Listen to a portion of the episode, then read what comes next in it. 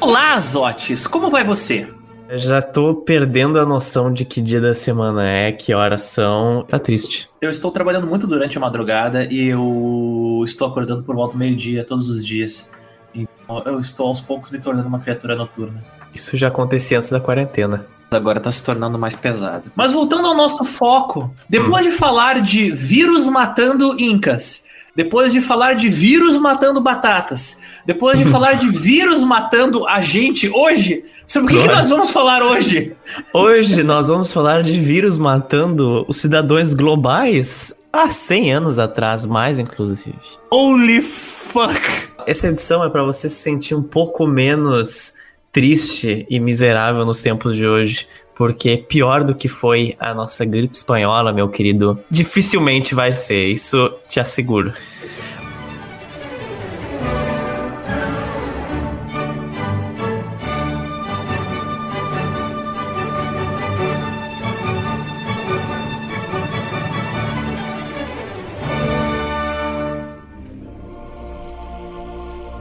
Ouvintes!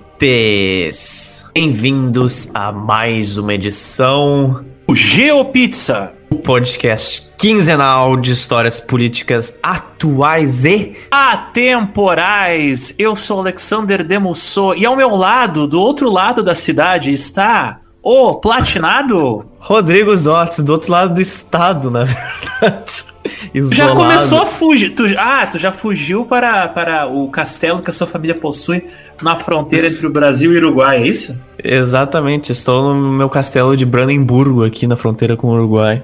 Da mesma forma que da outra edição nós estivemos acompanhado de um grande intelectual biólogo brasileiro, nós estamos novamente aqui ao lado dele, deste senhor, deste homem, Eduardo quem é você novamente para quem não ouviu a nossa última edição aqui do GEL? Bom, bom dia pessoal, meu nome é Eduardo Lobel, sou biólogo, formado pela Unesp de São José do Rio Preto, um mestrado em biociências na área de genética e biologia evolutiva. E hoje, a convite dos Otis e do Alexander, vamos falar um pouquinho então sobre a gripe espanhola. Agradeço o convite e espero poder contribuir uma vez mais. Mais uma vez, a gente continua na batalha para aumentar uns 80% o intelecto deste podcast para nos abençoar com um pouquinho de conhecimento factual. Então, Alexander, se existiu uma época em que o mundo inteiro teve uma pandemia, além da nossa, que de hoje, foi de 1918 até 1920. Essa foi a Infelizmente, esquecida, porém muito importante de ser lembrada, a crise global da gripe espanhola, da pandemia da gripe espanhola. Nesse episódio, as pessoas tiveram que ficar em casa tanto quanto nós temos que ficar em casa hoje em dia. Mas a diferença, meu benzinho, é que não tinha home office na época. Comércio, escola, faculdades todas fechadas e, consequentemente, uma crise econômica que levou muitas pessoas para a linha de pobreza. Enquanto a Primeira Guerra Mundial durou de 1914 a 1918 e fez quase 9 milhões de mortos em apenas 4 anos, a gripe espanhola só em 1918 fez, segundo algumas estimativas, 50 milhões de mortos. O mundo só ia ver um genocídio desse tipo na década de 40, com a inevitável vinda da Segunda Guerra Mundial, que causou 60 milhões de mortos, só que isso em seis anos. Mas existem outras estimativas que dizem que a gripe espanhola matou até 100 milhões de pessoas. Mas esse é, um, é, algo que a gente vai discutir posteriormente durante o podcast. Entender como é que o mundo e o Brasil passou por essa época de pandemia e crise econômica nos dá várias dicas para saber de como agir e como não agir hoje em dia em relação ao nosso menino Covid. Porque afinal é para isso que se estuda história, ou ao menos para que a gente tenta dizer que é importante estudar história para não repetir as cagadas do passado.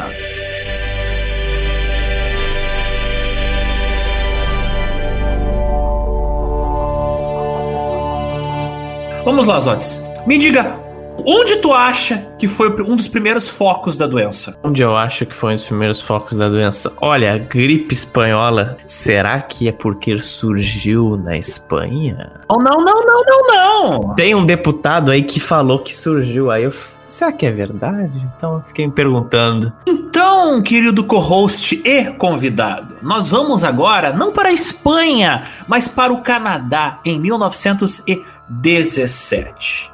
Nós estamos lá nas planícies do país tão cheio de florestas e um trem corre por elas, trazendo vagões projetados para transportar gado. Mas esses vagões não estavam trazendo gado, eles estavam trazendo trabalhadores, mais especificamente trabalhadores chineses. Mas por que esses chineses estavam no Canadá? Aí entra a questão da de um, de um planeta recém-globalizado. Até aquele momento, a jovem e frágil República da China, ela tinha permanecido neutra no seu envolvimento na Primeira Guerra Mundial. Mas o Japão um dos envolvidos no conflito usou a oportunidade dessa bagunça que estava rolando no planeta inteiro por causa da Primeira Guerra Mundial. Ela é uma república jovem, ela tem bastante território.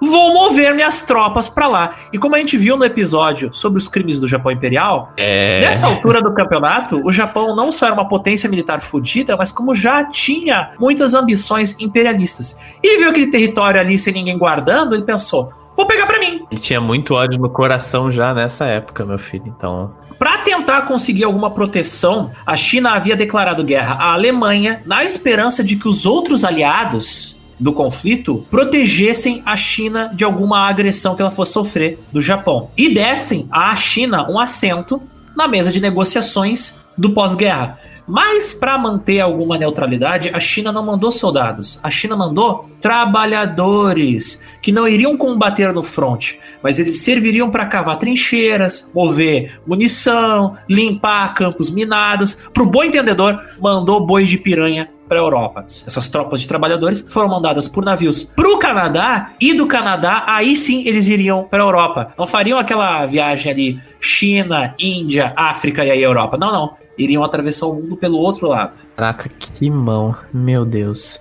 O que acontece com esses chineses? Eles são enviados para o Canadá, eles são amontoados em vagões de trem que atravessam o país e que, atravessando o país, levariam eles da costa oeste para a costa leste, onde seriam embarcados em navios que levariam eles para a Europa. Eles seriam embarcados no famoso porto de Halifax. Mas entre eles já estava circulando uma doença respiratória que havia devastado o norte da China em 1916. Uma doença grave o suficiente para que as vítimas tivessem tosse com sangue e sua pele ficasse azul. E aí eu te digo, Zotis, parece que a natureza da China sempre tentou destruir a humanidade. Tu tá ligado que a peste negra também veio da China, né? Então, ouvintes, fica claro para vocês que, tipo, em 2020, 2019, 2020, não é a primeira vez que uma gripe sai da China e vem parar aqui no Ocidente. Já acontecia naquela época, porque, bem, os mercados molhados que a gente tanto fala hoje já existiam naquela época. O consumo de carne de, anima de carne silvestre, de carne de animais do mato, já existia naquela época. Então, a transmissão de um vírus de animais para, as, para pessoas já estava rolando naquela época. A gripe espanhola provavelmente, segundo algumas investigações que foram feitas posteriormente por cientistas, ela provavelmente veio da China e foi parar no Canadá através dessas tropas de chineses que foram enviadas para o Canadá. Tem muitos trabalhos que falam nesse sentido, inclusive tem alguns livros publicados nesse sentido. Com a tecnologia que a gente tinha na época, é muito difícil hoje a gente tentar fazer essa revisão. A questão de dados biológicos, menos ainda. Então, o que a gente tem feito para os vírus hoje, em 2020, que a gente consegue saber que um vírus saiu da Itália, saiu da China, fica muito difícil a gente fazer essa retrospectiva para a gripe espanhola e ter dados concretos por falta de material. Se a gente tentar pegar uma amostra do vírus hoje, não, ela não reflete a população viral da época. Mas antes, o que acontece em seguida?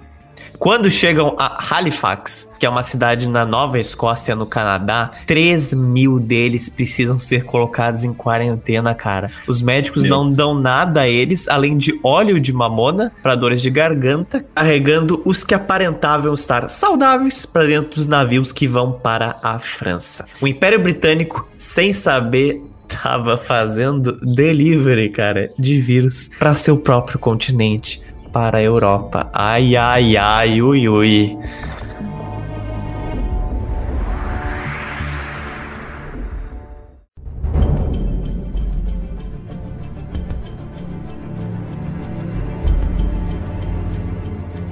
Em fevereiro de 1918, no condado de Haskell, no Kansas, nos Estados Unidos, Tava começando a acontecer algumas coisas preocupantes. O único médico da cidade havia testemunhado a gripe matar dezenas de seus pacientes mais fortes e saudáveis. Gente na nossa faixa etária ali dos 18 aos 30. O ritmo acelerado e a alta taxa de mortalidade assustaram tanto esse médico que ele entrou em contato com o Serviço Público de Saúde e publicou um alerta no National Health Journal para essa notícia, porque as páginas dos obituários dos jornais já estavam estranhamente ocupadas. Camp Fulton, no Kansas, está superlotado de soldados.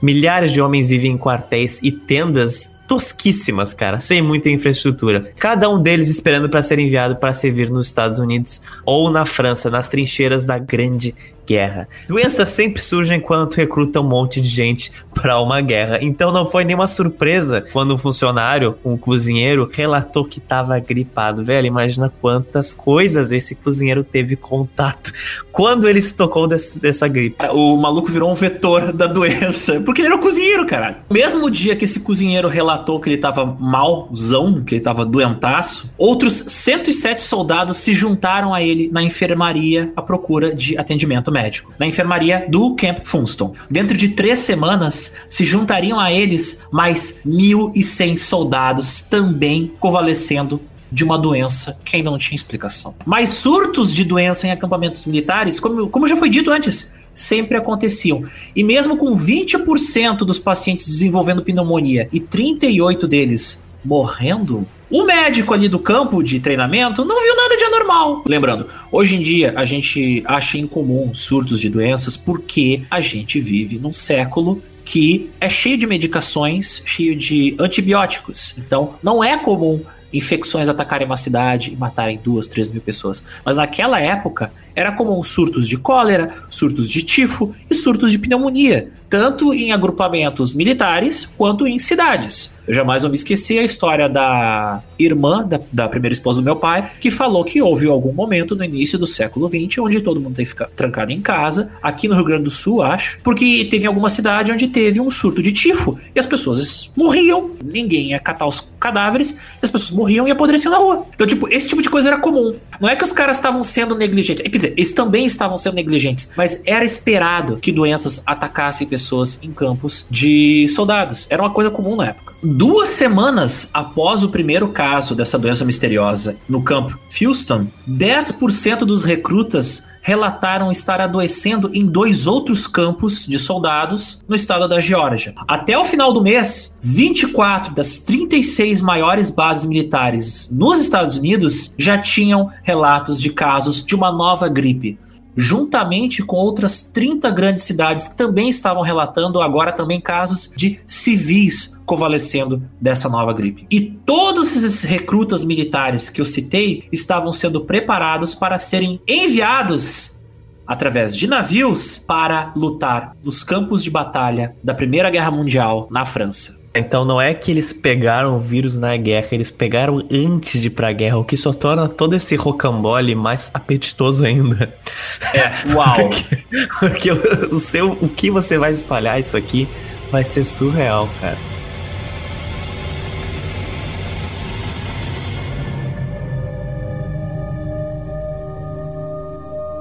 No Departamento Médico do Exército em Washington, D.C., o Dr. William H. Welch acompanha a epidemia de perto. Welch foi quem ajudou a trazer a medicina estadunidense para a era moderna. Ele ajudou a fundar a Escola de Medicina John Hopkins, espalhou o uso de microscópios e organizou o Rockefeller Institute, o primeiro laboratório médico dedicado dos Estados Unidos. Por causa dele, o país tinha se tornado um dos titãs titãs da pesquisa médica. E nessas últimas décadas havia um monte de otimismo na medicina porque haviam sido desenvolvidas vacinas para varíola, raiva, antrax, difteria e meningite. Lembrando que o início do século, assim como o início do século 21, o início do século 20 existia uma onda de otimismo, de positivismo. A galera tava, ah, a ciência vai resolver todos os problemas do mundo. Por causa Antes que da tava... crise de, da Bolsa de Nova York. É, é. Existia uma fé de que a ciência ia salvar o mundo. O pessoal tava muito otimista e acreditava que, tipo, ah, se surgir algum problema, a ciência vai nos ajudar. Só que a ciência tem suas limitações, Otis. Esse é o oh, problema. Yeah. Pô, mas imagina tu tá numa época em que tu tá lá com um cavalo numa carroça, num barro, usando uma, uma vela, e aí surge um cara com a porra de um carro com eletricidade e ruas pavimentadas. Puta, tecnologia e ciência é o, é o canal, cara. É o canal. A mesma empolgação que rolou com a internet no início dos anos 2000, né? E que Exato e que deu toda essa merda que a gente tá vivendo hoje. Todas as pessoas achavam que todos iam ter um QI de mais de 300 com a internet, aí a gente viu. Só né? reduziu o QI do planeta Terra, a internet. a gente viu. Zotes, a ciência, Zotes. A América precisava da ciência, né? Precisava da ciência, precisava da ciência, precisava muito do poder científico. Agora, mais do que nunca. Porque, mesmo antes da guerra, o Welch entregou uma mensagem ao cirurgião-geral do exército, informando do risco que quando a mobilização entrasse em marcha, poderia acontecer uma epidemia. Olha aí, nós tradamos praticamente. O exército precisava recrutar microbiologistas, pesquisadores, carros de trem equipados como laboratórios de pesquisas móveis, cara. Estoques de vacinas e antitoxinas. Inclusive, esses carros barra laboratórios móveis, eu acho uma das maiores curiosidades do início do século XX. Porque quem já viu foto dessas coisas nunca vai esquecer. É tipo um trailer, só que um mini carro cheio de apetrechos é genial. Mas quando a guerra realmente começou, o cirurgião geral não recrutou o Elch e os seus pesquisadores, mas envolveu o Instituto Rockefeller no exército. Olha aí, cara. Então, de alguma forma, a, apesar, apesar de não ter as suas, as suas demandas atendidas, né? Porque ele sabia que ia dar merda. O Elch, ele era um cara inteligente. O Elch era um cara foda e um cara muito dedicado. Não adianta tu ser um cara foda se quem tá no governo é um filho da puta. Então, tipo, a preocupação do pessoal era a guerra e eles estavam ignorando qualquer outro problema ah, paralelo. Só que eles não sabiam que esse problema paralelo, se fosse ignorado, ele poderia explodir na cara deles, né? Ao perceber que a epidemia havia se espalhado pelos campos soldados, o William Welch ele enviou rapidamente pesquisadores para medir o impacto dessa nova infecção. A sua maior preocupação era a pneumonia, como a gente já falou, era comum ela atacar campos de soldados na época. O Welch havia chegado a enviar uma vacina experimental que ela lutava contra uma forma de pneumonia bacteriana. E ele também enviou um soro que reduzia a taxa de mortalidade das pessoas que convalesciam da pneumonia pela metade. Então a batalha já tinha começado contra as doenças que atacavam os soldados. E os resultados dos testes dessa, desse soro e dessa vacina experimental, eles tinham dado bons resultados, eram quase 100% eficazes.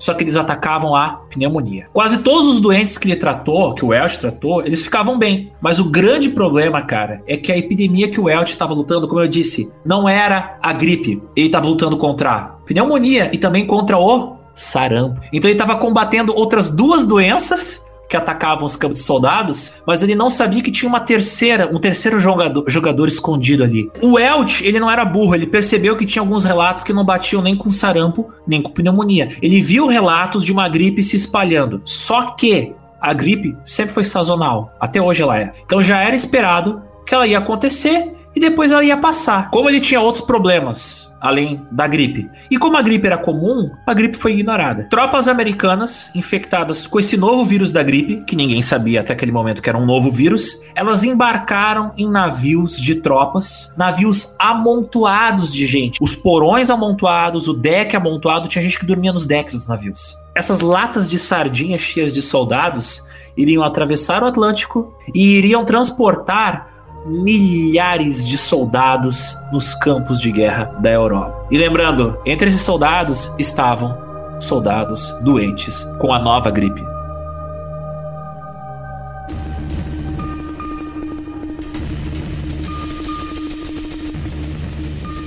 E assim o vírus invade a guerra.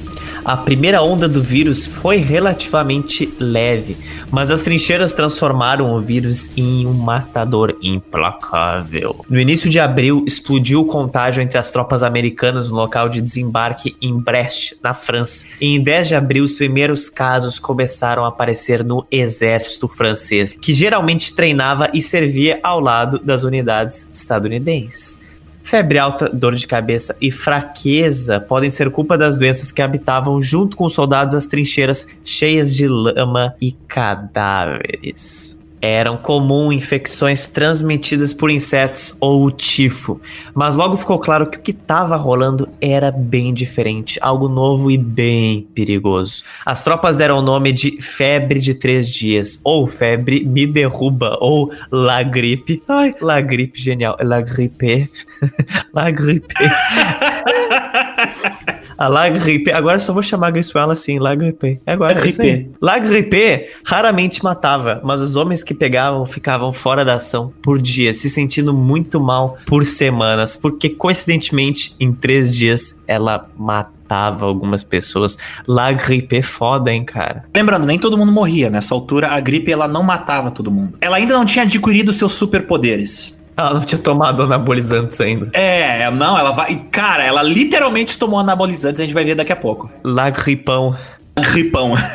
Gripão. Os acampamentos e trincheiras superlotados que é, ficavam na frente ocidental da guerra, eles eram um cenário ideal para uma epidemia se espalhar muito rapidamente. Os soldados, eles viviam amontoados. Tu tinha um monte de gente num buraco no chão. E os sistemas imunológicos desses caras, eles tinham ficado comprometidos por causa da exaustão, por falta de comida, por causa de outras doenças que apareciam nas trincheiras, sem falar que tu tinha uma movimentação constante de tropas. Então, quem estava infectado acabava indo para outro grupamento ou outra trincheira e junto com ele levava o vírus na mochila. O vírus então espalhou-se para os britânicos no início de maio e nessa altura não havia mais nenhuma forma de conter a doença. Os hospitais ingleses receberam mais de 36 mil internações por gripe em um único mês. Só então, quando começou a minar a capacidade de combate das tropas, aliadas, foi aí que os médicos militares começaram a dar o alarme de que algo estava fugindo do controle. O surto na Europa começou durante uma fase crítica da guerra. Os alemães tinham lançado uma ofensiva maciça na primavera e os generais aliados precisavam de todos os homens possíveis na linha de batalha. Mas os hospitais dos aliados estavam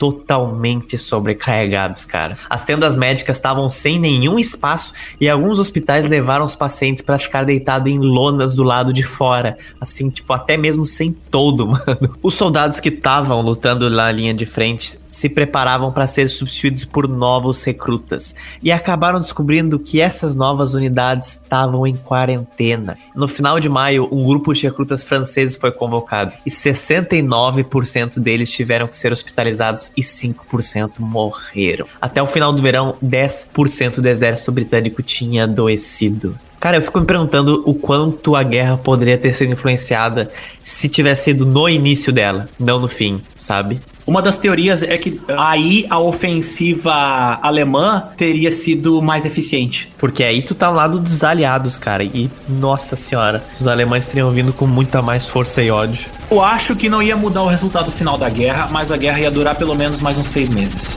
Seria mais mortal, isso sim.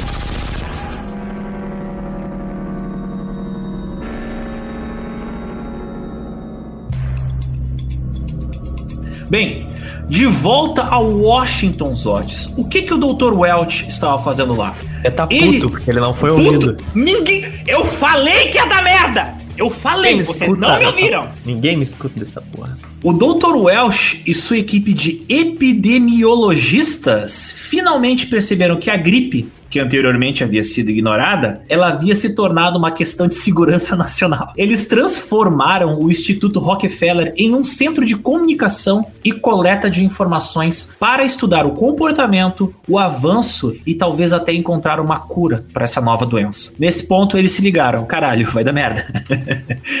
Welch queria relatórios, amostras de pulmão e informações sobre tratamentos que vieram a funcionar. Ele despachou médicos para centros de infecção para coletar amostras de pulmão, para coletar amostras de saliva, para coletar amostras de tecido e levar de volta para o Instituto Rockefeller para serem analisados. Mas tudo isso, Zotis, foi mantido em segredo. Por quê? Ninguém queria né, que os poderes centrais, que o mundo soubesse que os aliados estavam sendo enfraquecidos por doenças, né? Ainda mais no meio de uma guerra. E ao entrar na guerra, os Estados Unidos e a Grã-Bretanha tinham metido uma censura fodida na imprensa local. É óbvio. E quando os oficiais estadunidenses negavam ou minimizavam boatos sobre a gripe mortal, mas o vírus chegou, cara, até Madrid, na Espanha. E como a Espanha não estava envolvida na guerra, ela não estava sujeita a nenhum tipo de censura. E lá a gripe fez notícia, sim, ó, na primeira página do jornal. Depois de infectar a porra do rei da Espanha. Então, eu Caralho. imagino que tenha se tornado realmente notícia nacional e internacional. Os jornais internacionais pegaram a história sobre o surto de Madrid, é claro, erroneamente disseram que aquela doença lá tinha surgido na Espanha. E assim, o assassino microscópico ganhou outro nome. Ele mudou de La Grippe para a gripe espanhola, o que eu acho uma coisa terrível, porque lá a gripe é infinitamente superior que gripe espanhola. Todos nós sabemos que ela não era espanhola, que ela não deveria ter sido chamada de gripe espanhola, né? Existe uma, um acordo internacional já há muito tempo que, tipo, não dê em nome de país a porra da doença, porque isso gera racismo e, e, coisa e tal. Rolou um preconceito contra os espanhóis por causa dessa história da gripe. Então, por causa dessa experiência ruim da gripe espanhola, o pessoal mudou, começou a chamar a doença de pelo nome dela, né? Tipo, Covid-19, H1N1, enfim. Mas como a gripe espanhola ficou tão marcada com o nome, o pessoal não mudou o nome, fica esse nome mesmo aí. O nome é errado, tá, gente? A gripe não começou na Espanha, ela chegou na Espanha muito depois dos Estados Unidos e veio para os Estados Unidos vindo de outro lugar. Até o caso agora, semana passada, de uma de uma menina chinesa, eu acho, não sei se ela é chinesa, mas em Brooklyn, que um cara malucão, velho, em Nova York jogou ácido sulfúrico nela, velho. Tipo, agora. Então, tipo assim, você não tem culpa se surgiu uma epidemia no seu país de 1,5 bilhão de pessoas, né? Tipo, tenham mais de 10 pontos de QI, não fique chamando de doença chinesa, por mais que essa porra possa ter surgido lá. A culpa não é nem dos chineses, a culpa é da natureza da China, tá ligado? A culpa é do. De vários do... outros fatores, né? É, a culpa é de outros vários fatores, velho. Poderia ter acontecido na África, poderia ter acontecido no Brasil, porque o Brasil tem uma grande diversidade de animais e alguma doença de algum desses bichos poderia ter passado pra gente, entendeu? Quando eu viajei para fora, carteirada, carteirada, é, em 2016, sabe o que que falavam para mim a primeira vez quando eu dizia que era do Brasil? Que é? Como é que tu sobreviveu ao Zika, velho? É sério, era a primeira coisa que me falavam, porque tava tendo um surto na época. E eu fiquei tipo, não é bem isso, sabe? Aí eles, tipo, não, porque tá em todo o Brasil e não sei o que. Deu, tipo, aham, uh aham. -huh, uh -huh. E, tipo, vários deles com uma cara de, tipo, literalmente assustados de eu ter alguma dessas porras, cara. Então, tipo assim, como a gente fala, racismo tem em todos os lugares do mundo, não contribua para ser um vetor dele. O vírus do Zika é apenas um dos vários problemas que tu precisa enfrentar para sobreviver a esse país. primeiro deles é a violência urbana. segundo é sobreviver num país governado por retardados. Depois, sobreviver a própria população. E finalmente aí depois vem as doenças doenças locais. Então, tipo, uh, somos guerreirinhos, Otis. Somos guerreirinhos brasileiros, não desistimos nunca. They're survivors.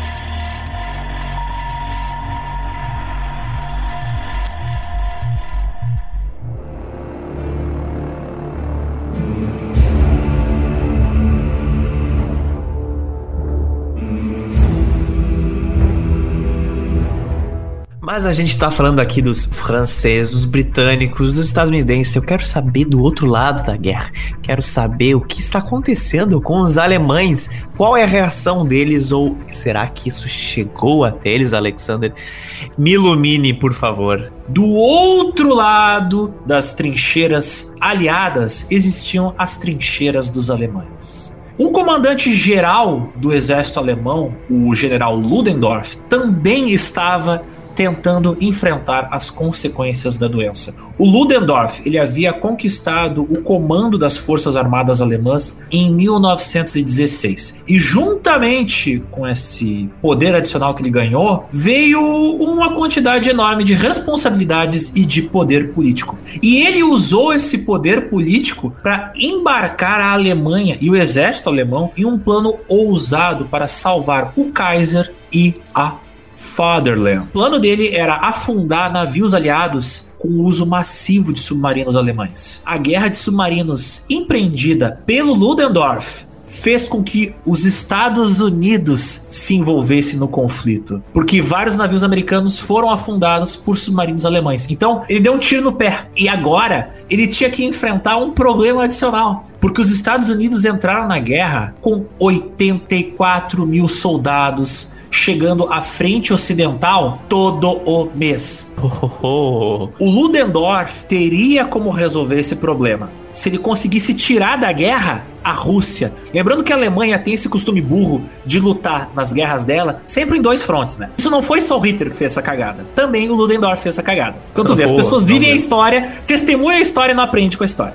Se o Ludendorff conseguisse tirar a Rússia da guerra, ele iria conseguir liberar as tropas que lutavam na frente oriental contra os russos para transportar essa galera e lutar contra os americanos. Pra sorte do Ludendorff, coincidentemente, ali por 1916, 1917, explode na Rússia a Revolução Bolchevique. E isso joga um balde de água fria no conflito. Agora a Rússia tá com chance de se tornar um player a menos no conflito. E vendo isso, o Ludendorff dá uma enrolada no seu bigode de, de, de vilão e pensa: como é que eu posso fuder ainda mais com a Rússia? então ele olha em volta dele e vê um careca barbudo ali no canto, numa prisão, e pensa: hum, tem uma ideia. Então ele, ele coloca o. Pega, o seu, pega um trem, manda esse trem pra Moscou e mete esse prisioneiro barbudo e careca dentro desse trem. Quem era esse prisioneiro que tava na Alemanha? Esse prisioneiro russo? Esse prisioneiro careca e barbudo? Quem foi? Foi o Lenin.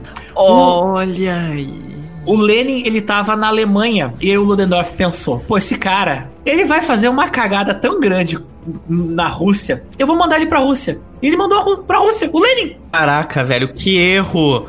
O cara mandou uma arma nuclear pra Rússia, cara. Obviamente o Lenin se tornou líder ah, da Revolução Soviética. A Rússia teve que sair do conflito por causa que estava tendo uma guerra civil interna. E o Ludendorff conseguiu realizar o plano dele, conseguiu liberar Caralho, tropas cara. da frente oriental. Então Ludendorff é o maior comunista de todos os tempos, cara. O maior comunista de todos os tempos. Não, não, não. Ele quis, ele quis, ele, ele quis sabotar a Rússia. Então ele Eu mandou entendi. pior. Ele mandou a pior bomba nuclear que ele podia mandar pra, pra, pra Rússia, tá ligado? Ele mandou o Lenin. Ele implantou a semente da União Soviética na Rússia, cara. Uau! Mas, mas ele sabia que o cara ia se tornar um agitador político e que ia aumentar o tamanho da bomba que estava acontecendo na Rússia. E deu certo. A Rússia saiu do conflito. A Rússia pediu para pagou para não apanhar. E aí, o que que aconteceu? O Ludendorff esperava que os rígidos termos do acordo de paz que ele impôs à Rússia fossem assustar os aliados. Então, só aumentou a vontade dos britânicos, dos franceses e dos americanos de meter-lhe o pau na Alemanha. Então, os planos do Ludendorff de tentar derrotar os, os aliados só tiveram efeitos colaterais que fuderam com a Alemanha. Mas pelo menos agora o Ludendorff tinha o reforço de 50 divisões de tropas militares que saíram da fronteira com a Rússia e agora estavam indo para a fronteira com a França. E essas tropas ele iria utilizar no ataque final para tentar vencer a guerra. Ele pega, treina os veteranos da guerra com os russos e transforma eles em especialistas de guerra rápida, em especialistas de assalto, que ele dá o nome de Stormtroopers. Oh, meu Deus, tá, chega, esse podcast já, já explodiu muitas barreiras.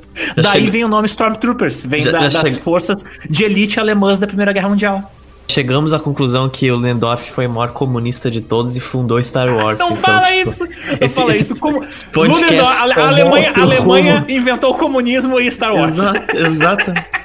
Vocês querem ouvir gripe espanhola? Vocês, vocês ouvem isso. Impressionante. O que, que o Ludendorff faz? Ele pega essas tropas que ele treinou, ele pega as tropas essas que ele tem agora e ele lança a ofensiva maciça de primavera. Com a esperança de garantir uma vitória definitiva antes que os americanos cheguem em grande número para ajudar os aliados. Quando o Ludendorff começou a organizar aquele empurrão final, aquela tentativa de vitória final, os seus generais solicitaram um atraso no avanço. Pediram, ó, dá um tempinho aí, dá um tempo, dá um tempo.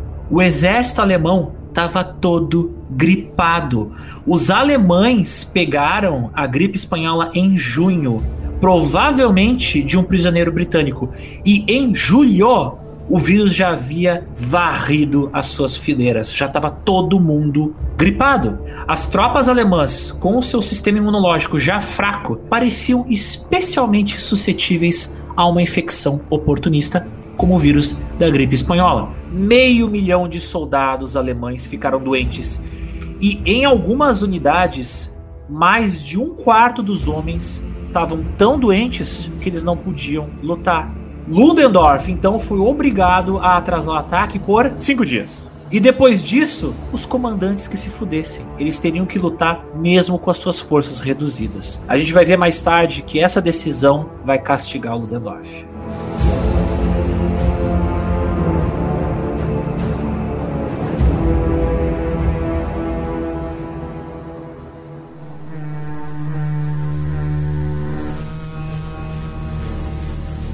O Dr. Welch e a sua equipe chegam a Massachusetts.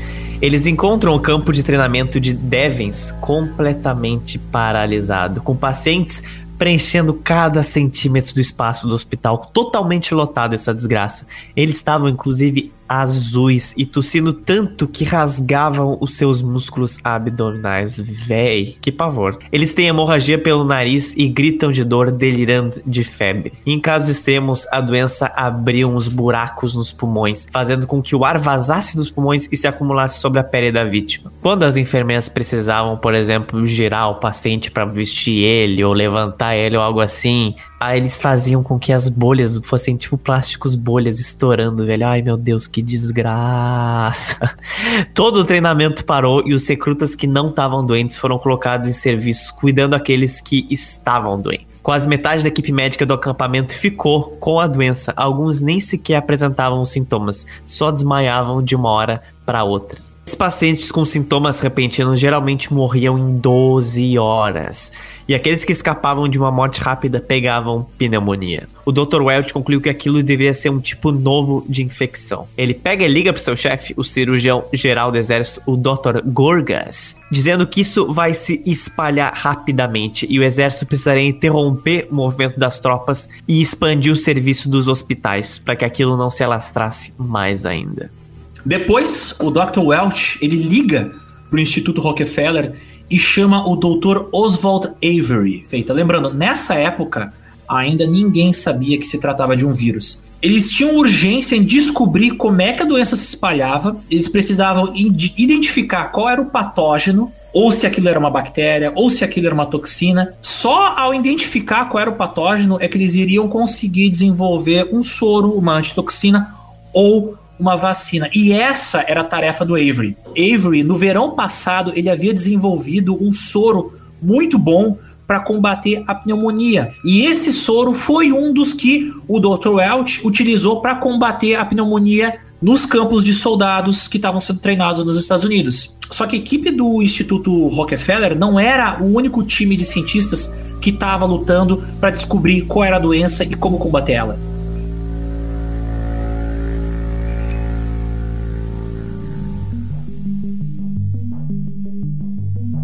Enquanto isso, pelas estradas de terra de, do estado de Nova York, ali na região de Long Island, tu vê um carro da Secretaria de Saúde da cidade correndo. No banco de passageiro tá o doutor William Park e atrás do volante, com o pé fincado no acelerador, tá a diretora assistente do laboratório, a doutora Anna Williams.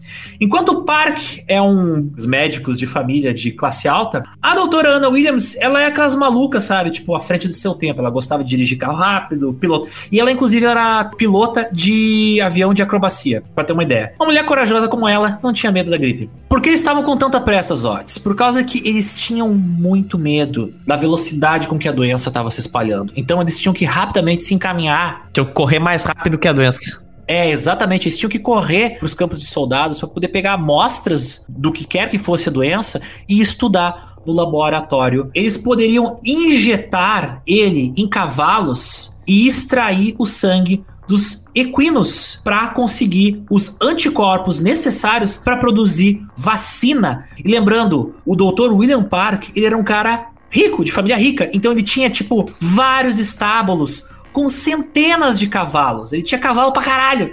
Então ele era o cara ideal para produzir vacina, sem falar que a doutora Anna Williams era foda em microbiologia. Quando a doutora Williams e o Dr. Park chegaram a uma base militar, eles amarraram suas máscaras e começaram a trabalhar. Em poucas horas, eles já estavam de volta no carro, correndo a mil para a cidade, com o banco traseiro do carro cheio de amostras de sangue e de tecido pulmonar. As duas equipes, a de Nova York e os caras do Rockefeller Center, estavam procurando pelo Bacillus influenza. Os epidemiologistas do exército estavam monitorando a propagação da doença. A investigação inicial deles sugeria que era uma gripe severa. Isso significava que estava no ar e poderia sobreviver por horas em superfícies duras e lisas. O cirurgião geral do exército, o Dr. Gorgas, insistiu com seus superiores para pararem com toda forma de transporte de soldados, ou pelo menos manter todos os homens doentes em quarentena por uma semana antes de embarcar eles nos navios que iriam levar tropas para a Europa. Porém, os militares se recusaram novamente a atender o apelo dos médicos. E nessa altura, com a Alemanha enfraquecida, mais do que nunca os militares queriam insistir num confronto. Qualquer coisa que interrompesse o avanço aliado era ignorado. Haviam notícias que os austríacos e os otomanos já estavam elaborando ofertas de paz. No caso, os austríacos e os otomanos eram aliados da Alemanha no conflito. Então, mais do que nunca, para os militares, agora era hora de aumentar a pressão da guerra para se chegar a uma vitória final contra o Kaiser. Os líderes militares eles elaboram uma nova chamada obrigatória de mais homens para o serviço militar. Lembrando, naquela época, serviço militar nos Estados Unidos era obrigatório. Então, tipo, tu era convocado, tu tinha que servir. O Dr. Gorgas, ele continuou com os protestos dele. Tipo, gente, qual o sentido disso? Se tu for convocar mais gente, tu vai ter mais gente acumulada nos centros de recrutamento e os campos de treinamento, eles estão com todas as operações paradas porque eles estão lidando com um monte de doentes do surto da gripe. Os trens que transportavam tropas viraram trens da morte. E nos campos de treinamento, o número de mortos começou a dobrar de um dia para o outro.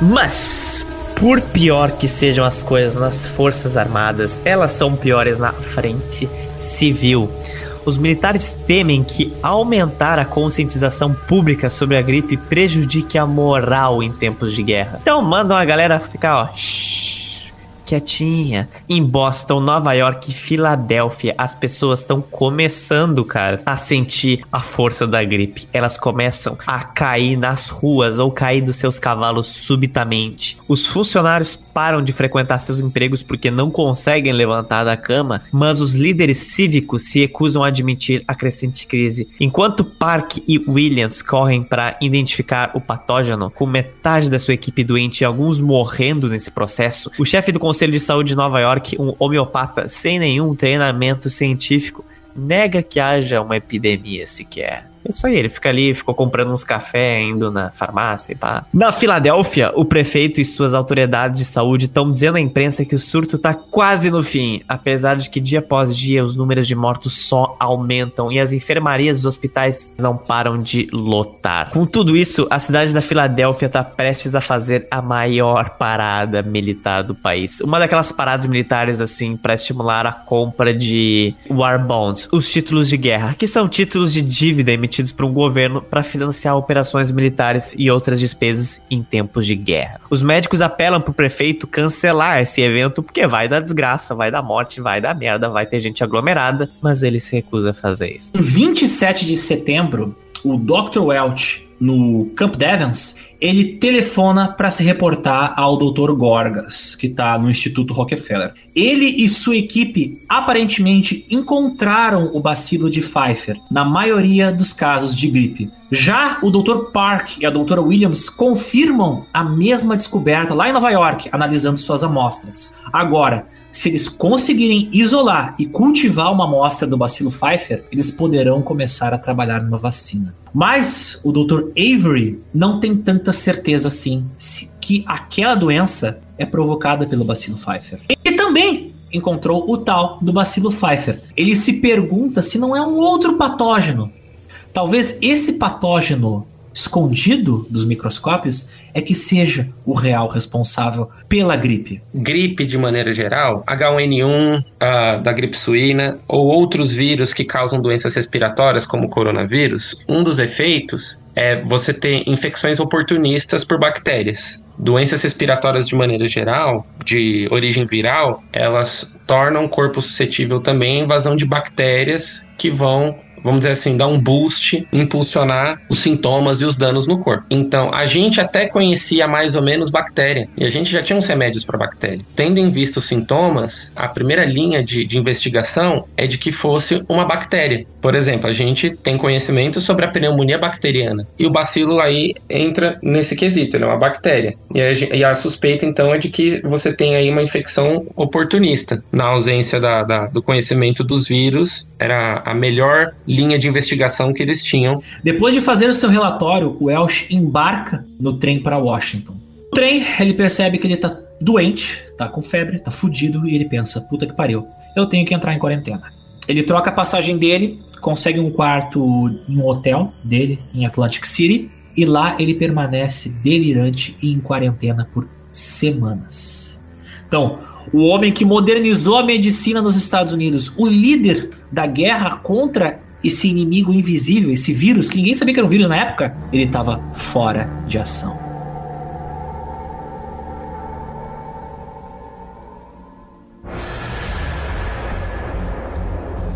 Vinte e oito de setembro acontece de qualquer forma a parada militar na Filadélfia. Esse exemplo da Filadélfia é a maior demonstração do que, que pode acontecer quando você dá as costas para a comunidade científica diante de um problema tão grande. Por consequência, a população, claro, pagou o preço por causa disso.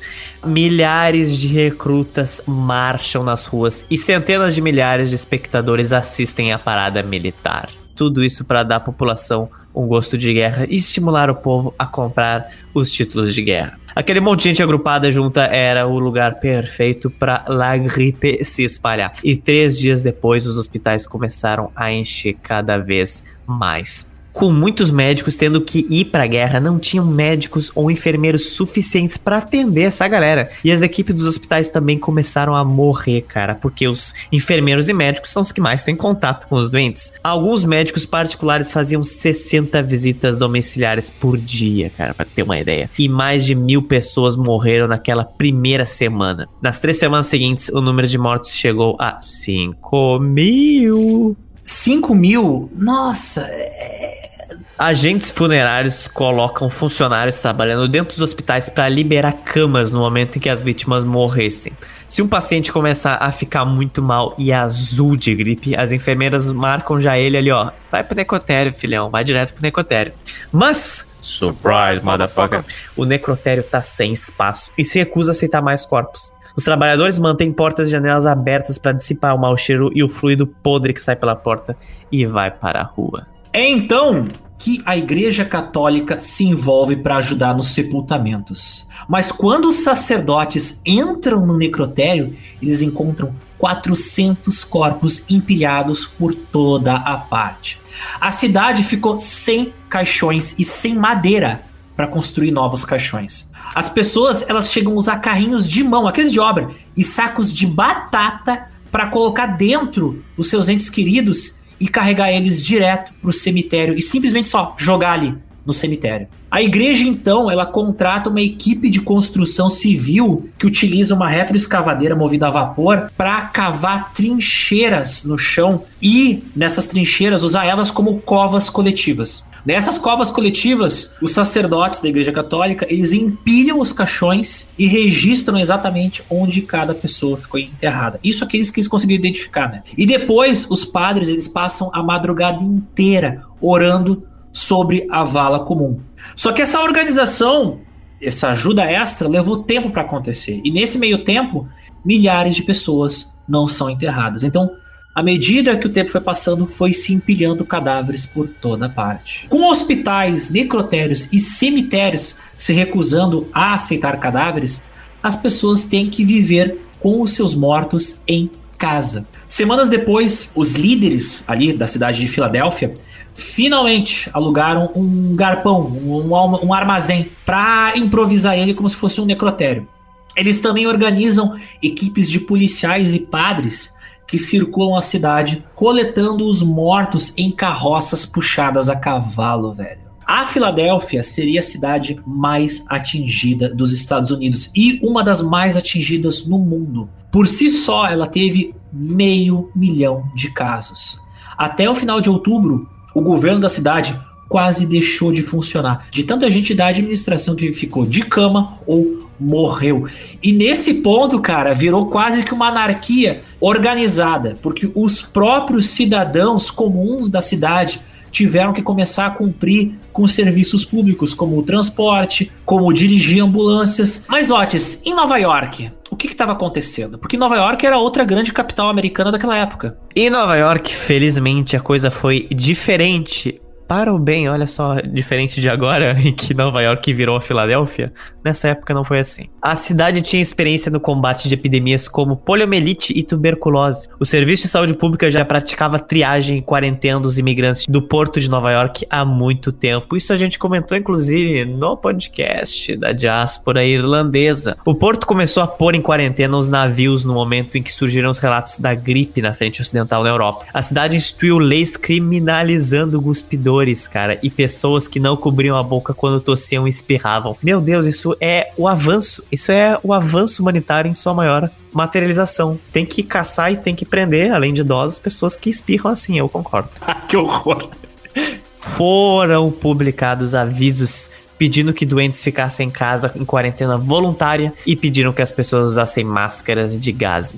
A Secretaria de Saúde fez uma pesquisa dos bairros para rastrear a disseminação da doença e montaram centros médicos que despachavam médicos e enfermeiros em visitas domiciliares. Cara, Sim, finalmente, olha só isso, cara. Ah, se tivesse 10% aqui hoje, já seria um grande avanço. Porque basicamente hoje no Covid a gente não sabe quanto nenhuma cidade está afetada, tirando os hospitais. Os números que a gente tem são dos hospitais. E o mais importante, convenceram as empresas a escalonar o horário de trabalho e o tempo das compras, reduzindo a circulação de pessoas no transporte público também. Mas mesmo em Nova York, a imprensa continuou a minimizar o surto, a fim de proteger a moral em tempos de guerra. É claro, não queriam que a imagem dos Estados Unidos tivesse sido prejudicada. Mesmo quando a doença se espalhou para o oeste, os jornais alegavam que não havia motivo para se preocupar, que tá tudo de boa, tranquilaço. Mas no dia seguinte anunciavam que todos os locais públicos estavam fechados. O resultado foi uma incerteza total da população e medo. Todo mundo sabia que os jornais estavam escondendo alguma coisa. Ou seja, fake news não é de hoje aí, ó. Mas as pessoas podiam ver através dos números de obituários publicados nos próprios jornais que a coisa estava feia. Então devia ter algum motivo pelo qual estava morrendo tanta gente. Além disso, também tinham anúncios da Cruz Vermelha recrutando o máximo possível de enfermeiros o tempo todo. E através de cartas de parentes, as notícias sobre a gripe se espalharam entre outras famílias de outras cidades. Mas além dos fatos, você sempre tem os boatos. Que boatos? Fake news, Otis, oh fake news. Oh my god. Surgiu uma teoria da conspiration que falava que a gripe era o quê? uma biológico weapon, uma arma biológica liberada pelos submarinos alemães na costa atlântica. Incrível, cara. Outro boato dizia que a Bayer Corporation, que é uma empresa farmacêutica de propriedade alemã, envenenou aspirina nos Estados Unidos. Ah, meu Deus, genial. É tipo a Umbrella Corporation, Resident Evil em 1918. Cidades inteiras se isolaram, contratando guardas armados nessa histeria de caos e de insegurança. Mas a gripe entrou em qualquer maneira, né? Porque você meio que não dá tiro em gripe. Né? Seja com os carteiros ou com os caminhões de entrega de leite que iam até as residências, o contágio ali, ó, total. As lojas começaram a pedir para os clientes que gritassem os seus pedidos do lado de fora, não entrassem mais nela, passando o dinheiro por baixo da porta e o proprietário pegaria o dinheiro e mandaria as compras por uma fresta da loja.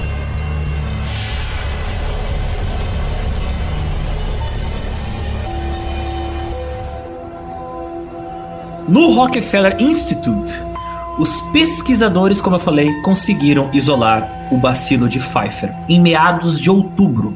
E a Escola de Medicina do Exército começou o processo de injeção do vírus em cavalos para gerar os anticorpos necessários para produzir a vacina. E até 25 de outubro estava pronta a vacina. Do alto da minha ignorância, isso não era o procedimento para tu fazer soro ou não tem nada a ver? Tipo, por que que se utilizava cavalos para fazer vacinas exatamente nessa época? É, ainda utilizam cavalo para fazer vacina? Bom, é, é uma das técnicas mais antigas que a gente tem. Inclusive, a gente está usando essa técnica também para o desenvolvimento de alguma vacina, de algum tratamento para o coronavírus agora de 2020. O que, que acontece? É o mesmo princípio do soro. Eu infectaria o cavalo, o cavalo é um mamífero, então ele tem uma proximidade ali uh, evolutiva com o ser humano. Eu poderia ter escolhido outros animais, mas enfim. Ele vai desenvolver os anticorpos, e aí eu extrairia esses anticorpos para poder passar para o paciente doente ou para tentar imunizar o paciente que ainda não, o, a, a, população que ainda não está doente. Então, basicamente, a técnica ó, consiste em aplicar anticorpos de pessoas que foram previamente infectadas por uma doença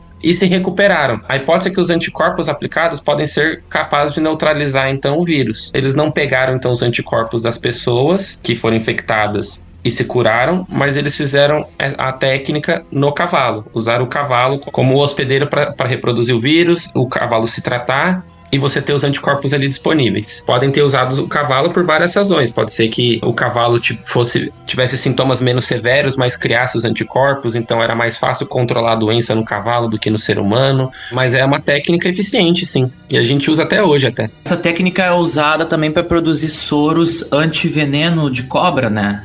Então, exatamente. Questão do soro, você não adquire imunidade ao veneno. O soro, ele atua anulando o veneno, mas de forma imediata. Então, se você for picado de novo por uma cobra venenosa, você precisaria tomar o soro novamente. No caso da, da, criação dos anticorpos com essa técnica, a gente teria alguma coisa parecida, porque de maneira geral, as vacinas elas não são os anticorpos em si, mas na verdade você dá um script do que é o vírus, do que é a bactéria, do que quer que seja, e o corpo produz os anticorpos. Todo o processo de produção dos anticorpos está relacionado também com o processo de memória imunológica. Então, do corpo lembrar como ele tem que produzir aqueles anticorpos no caso dele encontrar aquele vírus, aquela bactéria, aquele patógeno novamente. Esses anticorpos, eles seriam como se fosse numa guerra você chamar o exército aliado. Esses soldados que estão chegando a mais não fazem parte do seu exército, não têm o mesmo treinamento que o seu exército, mas eles te ajudam na batalha enquanto no seu país você está treinando mais pessoas para entrarem na guerra, um treinamento específico que o, o exército do seu país usa. Trens expressos apressaram as entregas para a costa oeste para proteger as tropas e os civis que estavam construindo os navios de guerra. Só que eles fizeram vacina suficiente apenas para o exército e para os funcionários civis do exército. Não importava o quanto os prefeitos e governadores implorassem para o exército, eles não iam receber porque aquela vacina era exclusivamente para a população militar. Porém, queridos Zotes e convidado, a população civil não estava completamente desamparada. No laboratório de higiene de Nova York, aquele da doutora Williams e do doutor Park, a doutora Williams ela isola uma amostra e prova que os anticorpos poderiam se ligar a essa amostra, confirmando ainda mais o bacilo Pfeiffer como o culpado pela doença. Feito isso, ela cultiva grandes quantidades de material biológico que depois ela entrega para o Dr. Park. O Dr. Park pega seu carro, corre para o norte do estado de Nova York, onde ele tem as fazendas dele, e ele começa a injetar em massa as amostras produzidas pelo Dr. Williams nos seus cavalos para conseguir produzir as vacinas. Porém, no fundo, os pesquisadores sabiam que tudo isso tinha sido feito meio que na marra e mais rápido do que o tempo correto para se testar um medicamento. Ninguém tinha certeza absoluta se era o bacilo Pfeiffer o responsável pela gripe, ou se o culpado era alguma coisa invisível, para a qual essa vacina talvez não tivesse feito. Foi, aliás, assim que a primeira vacina contra a raiva foi desenvolvida. Ela foi desenvolvida no chute. Os caras não sabiam o que estavam fazendo, mas injetaram as amostras nos cavalos e foi produzida a vacina. Eles produziram a vacina da raiva na base da raiva. Que merda, essa vacina saiu, tá pronto. É, foi, na tenta... foi na base da sorte. Os próprios pesquisadores do Centro Rockefeller estavam atirando para todos os lados. Eles produziram uma mega vacina que ela tinha anticorpos para todas as bactérias possíveis, na esperança de que algum dos ingredientes da vacina parasse a doença. Eu dar um coquetel com uma vacina para múltiplas doenças, pode ser um tiro no pé, porque a proposta da vacina é causar uma resposta imunológica porque assim eu vou ter eu vou criar os anticorpos e vou ter memória imunológica. Até hoje é comum algumas pessoas apresentarem depois de tomar uma vacina qualquer, quando criança, apresentar febre, apresentar mal-estar. Não quer dizer que essa pessoa está doente, mas é porque ela está tendo uma resposta imunológica à vacina e vai criar os anticorpos fazer um coquetel então com múltiplas doenças, eu estou aumentando o risco da pessoa ter uma reação imunológica muito forte. E pensando que um medicamento ou uma vacina, ela precisa ser distribuída para toda a população, então eu tenho que levar em consideração todo grupo de risco, idosos, crianças, pessoas transplantadas, pessoas que têm problemas imunológicos, doenças autoimunes. Eu estou diminuindo o espectro de gente que eu posso alcançar. Posso ter muito mais efeito colateral de pessoas é, com mal-estar, com febre. E infelizmente, no final das contas, nenhuma dessas vacinas funcionou. Porque a gripe era, como alguns temiam, um vírus invisível para as técnicas de detecção da época. Tu não tinha como ver o vírus nos microscópios da época. Então não era o vacilo Pfeiffer que era o responsável pela, pela gripe, era o vírus H1N1. A gente está falando de 1918. Foi muitas das coisas na tentativa e erro. A gente não tinha, vai, comitês de ética que avaliam delineamento experimental, como é feita a pesquisa ou não. E ao, ao mesmo tempo que a gente acertou, por exemplo, na vacina antirrábica, a gente também errou muito. E isso é a maior preocupação quando a gente fala de desenvolver medicamentos enquanto você está experienciando a pandemia. Em alguns momentos da história, por exemplo, o, a epidemia de polio nos Estados Unidos levou ao desenvolvimento de dois tipos de vacina liderado por dois pesquisadores diferentes. Então, as duas vacinas tinham a epidemia de polio é bem mais recente, a gente já tinha muito mais conhecimento do que na época da gripe espanhola. Só que mesmo assim, o desespero causado por estar tá vivendo a pandemia liga o modo caralho de muita gente. Quando conseguiram testar essa vacina, aconteceu um erro da empresa farmacêutica que estava sintetizando a vacina para distribuição em larga escala. Então a culpa não é do pesquisador que desenvolveu, mas foi um erro industrial. E não inativaram o vírus. Então aquele lote de vacina, ao invés de imunizar as crianças, infectou as crianças com pólio. Meu Deus do céu, meu Deus do céu. Isso Deus foi um dos primeiros estopins que aconteceram nos Estados Unidos para descrença em vacina, tá? Porque explicar para a pessoa que você está colocando um vírus inativo e que um processo industrial foi responsável por piorar gerou discussões do quão seguro é então usar esse tipo de vacina. Tanto que as duas vacinas eram exatamente isso. Uma era uma versão inativa do vírus, a outra era um pedacinho do vírus quebrado, então não tinha é, capacidade de infecção e a gente usava as duas em conjunto. E isso foi muito grave nos Estados Unidos, porque depois o governo teve que gastar muito dinheiro em campanha para as pessoas se vacinarem. Inclusive o Roosevelt, presidente dos Estados Unidos, ele teve pólio. Bom, por que, que eu tô falando isso? Porque seja na gripe espanhola, seja a gente falando de coronavírus agora, antigamente a gente não tinha os métodos, os protocolos corretos é, de pesquisa, então era, entre aspas, mais aceitável você fazer as coisas do modo caralho.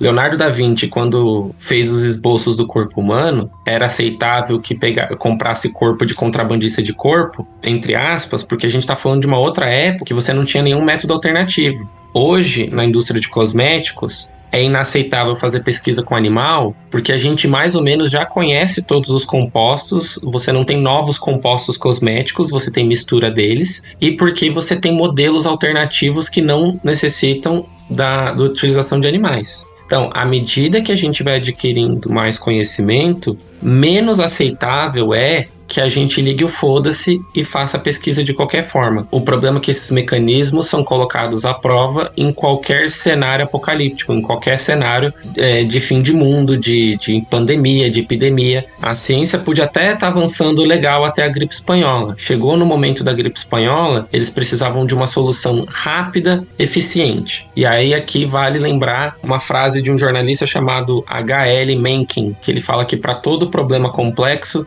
Sempre existe uma solução simples, elegante e completamente errada. É o mesmo que a gente está passando agora com o coronavírus, com a cloroquina. E digo mais, a gente está desenvolvendo a, a várias, vários tipos de vacina no estilo Guerra Fria, corrida armamentista. Algumas dessas vacinas pularam algumas etapas. E isso é preocupante, porque para a gente avaliar a segurança da vacina, algumas dessas etapas não poderiam ser puladas. O problema é que, de maneira geral, uma vacina demora até 10 anos para ser desenvolvida. E a gente precisa dessa vacina para ontem. Então, isso é o que justifica na gripe espanhola, pólio ou, no caso agora do Covid-19, o modo caralho, o modo foda-se. A gente pode ter acertado no passado? Pode, mas acertou às custas de muitos erros.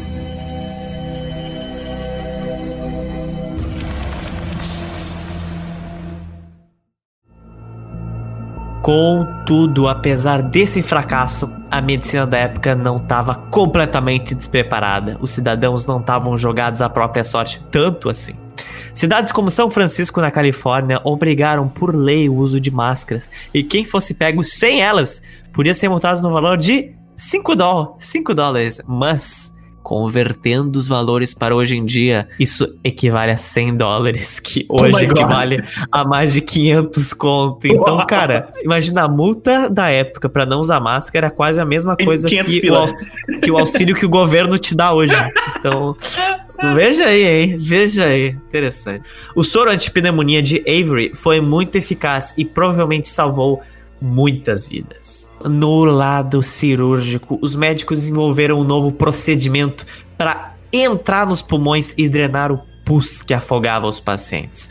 Outros usaram tanques de oxigênio, raios-x e estimulantes cardíacos para dar apoio às vítimas. Mas talvez as maiores heroínas dessa história foram as tropas de milhões de enfermeiras pelo mundo todo. Como havia poucos médicos, muitos pacientes, poucos medicamentos e tratamentos que demoravam demais para serem administrados em massa, quem era responsável pela maior parte dos cuidados dos doentes eram as enfermeiras. Eram elas que mantinham os pacientes hidratados, quentes e respirando confortavelmente ou quase isso isso, né? Elas ajudavam a aliviar a tosse e tentavam manter mais baixas as temperaturas dos febrosos. E esse tipo de atendimento de longo prazo provavelmente aumentou a taxa de sobrevivência dos pacientes muito mais do que qualquer coisa que o médico pudesse fazer nos poucos minutos que ele tinha para atender cada doente. Além disso, a Cruz Vermelha desenvolveu um sistema que previa o ciclo de infecção da gripe, permitindo que eles enviassem equipes de emergência de enfermeiros antes da hora do aperto para regiões onde estava previsto um novo foco da doença. Mas não é só de heróis que precisamos falar. Além dos enfermeiros de hoje estar fazendo um trabalho incrível e sendo muito mal valorizados, inclusive financeiramente hoje em dia, é preciso falar das desgraças das atitudes dos prefeitos e governadores da época, que responderam à crise com total irresponsabilidade. Por exemplo, Gimme Names. Gimme Names? O presidente Wilson. O 28 presidente dos Estados Unidos. Wilson, Wilson, quando foi informado sobre o surto mortal da gripe, ignorou o aviso e ordenou que os navios de tropas continuassem transportando soldados para a França. Whatever, boy.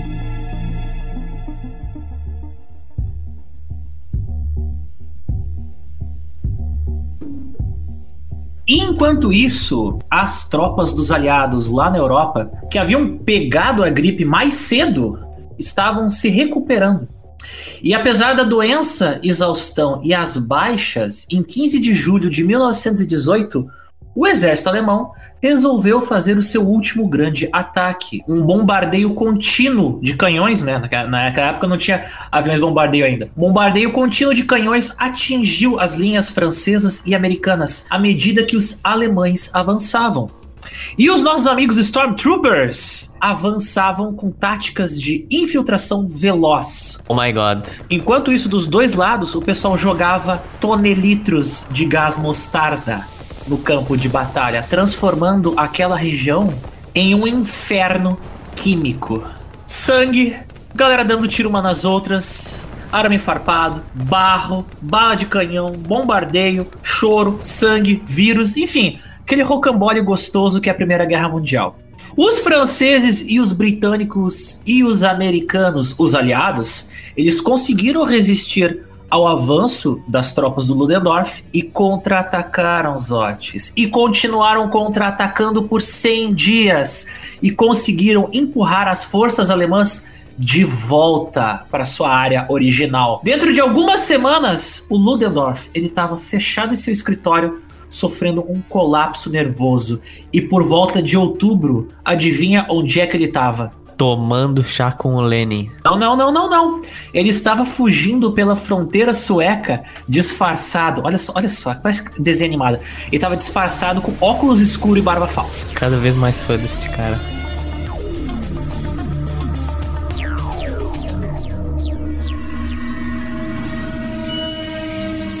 Em agosto de 1918, as hospitalizações britânicas caíram ao ponto de ser declarado o fim da pandemia. Mas o problema ainda não acabou. Essa era a calmaria before the storm. Ainda hoje ninguém sabe ao certo o que aconteceu nesse caso. Talvez o vírus mortal original tivesse transformado temporariamente em uma versão mais leve, apenas para que a sua letalidade ressurgisse posteriormente. Até é possível que, ao passar por milhões de soldados, esse vírus aviário gradualmente tenha se adaptado aos hospedeiros humanos. A própria guerra pode ter ajudado imensamente o vírus a evoluir para formas mais mortais ainda, talvez porque muitos soldados infectados pela gripe também foram expostos a uma arma química que foi o gás mostarda, esse sim conhecido por causar várias mutações genéticas. As células da garganta e do pulmão dos soldados que inalaram gás mostarda pode ter sido o laboratório onde a taxa de mudança genética do vírus cresceu, desenvolvendo uma nova cepa da doença. Ai, que maravilha! A gente começa a Primeira Guerra Mundial basicamente brigando de espada e cavalo. E termina a Primeira Guerra Mundial brigando com armas químicas, metralhadoras e os primeiros aviões. O desenvolvimento bélico foi muito acentuado, principalmente no que se refere às armas químicas. Os químicos que asfixiavam lá os, os soldados. Aí os soldados passaram a usar máscaras. Aí tem o desenvolvimento agora de um componente químico que derrete o filtro da máscara. Isso tudo sim tem, tem, tem capacidade tanto de ser mutagênico, de causar câncer, de causar outras doenças nos seres humanos, quanto também de, de, de exercer algum tipo de pressão seletiva para o vírus mutar. O vírus que emergiu das trincheiras, como a gente já disse, era altamente contagioso e letal, muito pior do que o que havia surgido originalmente. Essa nova versão do vírus poderia matar dentro de 24 horas após demonstrar os primeiros sintomas no doente. E a pessoa era afogada nos seus próprios fluidos, porque o pulmão se enchia de líquidos. Ah, é. Se é qualquer a... pessoa com rinite agora tá se contorcendo. E a pessoa era afogada nos seus próprios fluidos. Isso era por quê? A gripe de 1918 era diferente da gripe que a gente está vendo agora, porque ela não atingia só os velhos e crianças. O foco dela, quem ela mais atingia, eram os jovens. Ela matava muito mais jovens porque os jovens têm um sistema imunológico mais forte. E às vezes o que matava os jovens era a resposta do sistema imunológico, não o vírus. E agora começa a segunda onda letal da doença. Com o fim da guerra, os soldados foram levando consigo o vírus novo, ou uma versão mais fortalecida do mesmo vírus, de volta para suas casas. É, esse é, um, esse é um problema grave de doença infecciosa, principalmente doença infecciosa que tem essa capacidade de infecção alta, né? Igual a gripe espanhola teve, igual o coronavírus hoje tem. Uma vez controlado ali o foco da epidemia, o próximo problema é tentar controlar uma reinserção do vírus nesse lugar que está controlado. Fora as próprias condições hospitalares. A, a, nossa medicina na época ainda era muito precária. Era muito melhor do que tinha sido há séculos atrás. Mas em comparação que a gente conhece hoje, era muito pior. Então, qualquer caso de reincidência da doença, de reintrodução, um novo foco de doença, era muito preocupante. Ia matar muita gente, mesmo com isolamento, até ser possível eles acabarem com o vírus novamente. Entendeu? Então, assim, até o desenvolvimento de uma vacina ou de um medicamento para tratar de forma rápida, as melhores políticas ainda passavam pela quarentena. Então, você vê que engraçado. Em 1918, a gente já sabia, ou a gente aprendeu na raça, de que na falta de uma vacina e de um medicamento, a melhor política é a quarentena, é o isolamento. Por exemplo, eles não queriam fechar as portas do país para os soldados que estão voltando, mas ao mesmo tempo eles colocam toda a população em risco trazendo gente doente de lá para cá. Hoje, a gente tem aparato o suficiente para, por exemplo, um cruzeiro que parou em Santos ficar atracado em Santos com as pessoas em quarentena a bordo do, do, do, do navio, enquanto os inspetores de saúde vão lá fazer testes. Você manda mantimento. A gente tem estrutura para isso. Na época era muito mais complexo a própria condição dos navios e das viagens era, já era muito ruim. Então era uma, uma discussão complexa do que, que, que faz com esse povo. Larga lá onde eles estavam, aceita de volta, abre as porteiras, faz um hospital de campanha, deixa eles em quarentena no desembarque. É uma discussão que tem que ter, porque qualquer reincidência, qualquer novo foco é um problema muito grave. Pra ter uma ideia, personalidades como Franklin Delano Roosevelt, o Franz Kafka e o Walt Disney são apenas alguns dos vários exemplos de pessoas que ficaram hospitalizadas por semanas nessa mesma época, mas recuperaram semanas ou até meses depois. Eu paro para pensar, cara, imagina a quantidade de gente importante que morreu por causa da gripe e por isso o mundo tomou um rumo diferente. Imagina se, por Sim. exemplo, o Roosevelt tivesse morrido, se o Disney tivesse morrido. Olha que caminho diferente o mundo teria tomado. O último filme de Star Wars não teria sido tão ruim, talvez, então. Os últimos três, quer dizer, né? Olha, tu não gostando do segundo filme, estou surpreso. Eu gosto como eu, é um filme que funciona bem sozinho, mas não é o não é um cara que sabe aquele jogador que ele marca gol, mas ele não sabe trabalhar com a equipe? Então, esse é o problema. Ah, eu sei muito bem.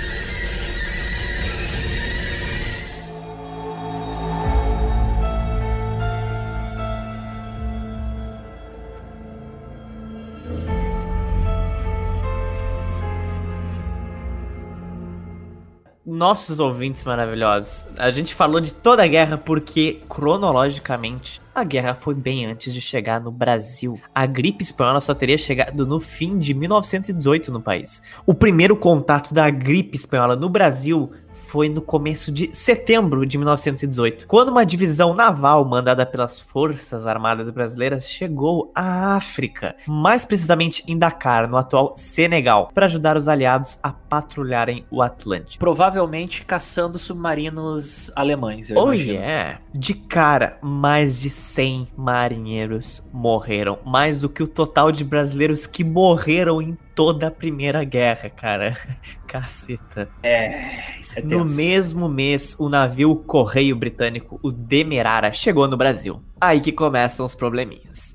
Depois de partir de Liverpool, o navio fez escalas em Lisboa, Recife, Salvador, além de Dakar, no Senegal, antes de chegar no seu destino final, que era o nosso lindo, abençoado por Deus, estado e cidade do Rio de Janeiro, trazendo consigo é óbvio, a gripe espanhola, ou la gripe, como eu gosto de falar. A gente já citou em podcasts anteriores essa coisa do navio da peste, o navio que vem com doentes, aí ele vira um laboratório de incubação da doença e aí ele solta sua bomba de doenças infecciosas na, na, cidade onde ele aporta.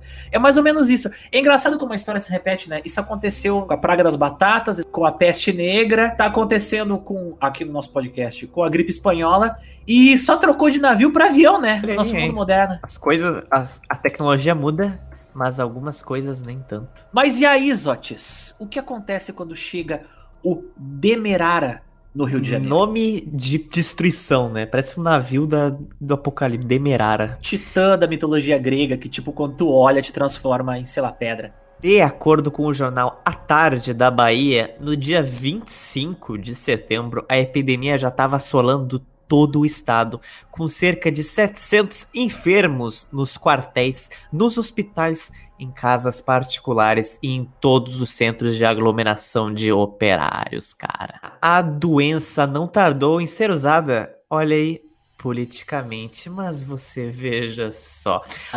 o governo federal decidiu fechar o porto de Salvador por causa disso aí, considerando um porto sujo que podia transmitir doenças.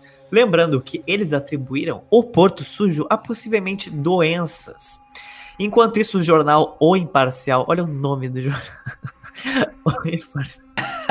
Aí já começa Melhores nomes. O erro já começou por aí. O jornal O Imparcial acusou o governo, olha só que estrutura fraseal interessante. O jornal Imparcial acusou o governo brasileiro, mesmo sabendo que a frota já estava infectada, decidir escolher a Bahia como bode expiatório, estampando em sua capa, em letras garrafais, a manchete: A influenza na Bahia é política. Por que, que eles estavam dizendo isso? Porque tava meio que tendo um debate de que o governo federal tava minando recursos e grana pro Nordeste brasileiro. Então eles ficaram, ah, não, esse porto tá sendo só um bode pro governo nos deixar que é a míngua, sabe? De pobreza e de sujeira. Demerara, o navio que tinha atracado no Rio de Janeiro, e seus marinheiros já estavam circulando pelo porto, pelos bares, pelas casas de tolerância. Gente, para quem não sabe o que significa casa de tolerância, é puteiro. É o termo, é o termo antigo para, para puteiro, casas de tolerância. A doença, assim, foi se espalhando dos marinheiros para a população civil à medida que os marinheiros foram colocando seus pés em terra firme. Em questão de dias, começou a explodir o número de vítimas. E no mês seguinte, o jornal A Noite. De novo, nome fantástico de jornal, A Noite. A Noite. Eu tô adorando. O jornal A Noite acusava Jaime Silvado, o inspetor sanitário do Porto de Rio de Janeiro, de permitir a entrada da epidemia por consentir que aquele navio da peste atracasse. Tendo em vista que, sendo positivista, o Jaime Silvado, ele não acreditava em micróbios. Tu vê, não é de hoje que os políticos não acreditam em ciência. Que interessante, né? porque o positivismo é literalmente a, a racionalidade em sua maior forma. Só que aí você leva isso a um extremo do que, tipo, se eu não consigo ver, não existe, entende? Então, tipo, meu Deus, cara, pelo amor de Deus. Aí, tipo, se eu não consigo ver, não existe. Mas aí religião e qualquer outra coisa relacionada a misticismo existe. Então, tipo, Oh my god! Não, Zotis, não tem nada que não venha pro Brasil e não causa catástrofe, mesmo coisas boas, entendeu? Então não adianta. O Rui Castro, para quem não conhece, é um baita autor, recomendo muito lerem os livros desse cara. O Rui Castro, em seu livro Metrópole à Beira-Mar, que conta histórias do Rio de Janeiro, ele descreve com riqueza de detalhes a curiosa maneira com que o carioca resolveu lidar com o problema, usando remédios à base de alfazema, limão, coco cebola, vinho do Porto, sal de azedas, cachaça e fumo de rolo, cara. Tipo, eles usaram até canja de galinha para combater a doença. Aí sim, agora tá curado. Pode, pode entrar no navio. A multinacional Bayer sempre foi uma empresa gigante, cometeu alguns crimes ao longo de sua jornada a ser uma empresa bilionária e ela fazia propaganda de que, uau, olha só, esse novo produto, na época era um novo produto, né? aspirina, ele é um tiro e queda contra a influenza.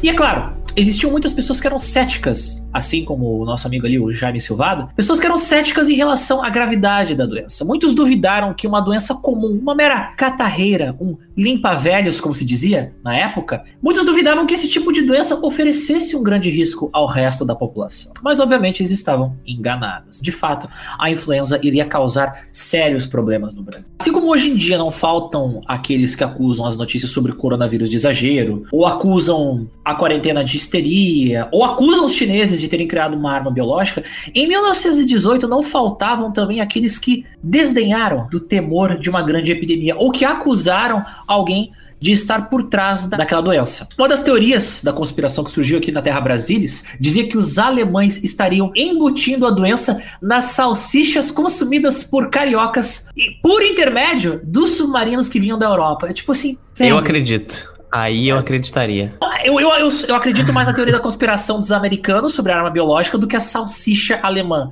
Velho, vai tomar no. Na época de guerra é natural que surjam, né, teorias ligando a guerra. Né? Então faz sentido, mas assim, olha aí, desde sempre o Brasil, no seu primeiro posto de exportador de teorias da conspiração. É muito orgulho. Agora, atenção, porque eu vou ler aqui um artigo da época oh de God. 1918 que saiu no Rio de Janeiro. A influenza espanhola e os perigos do contágio.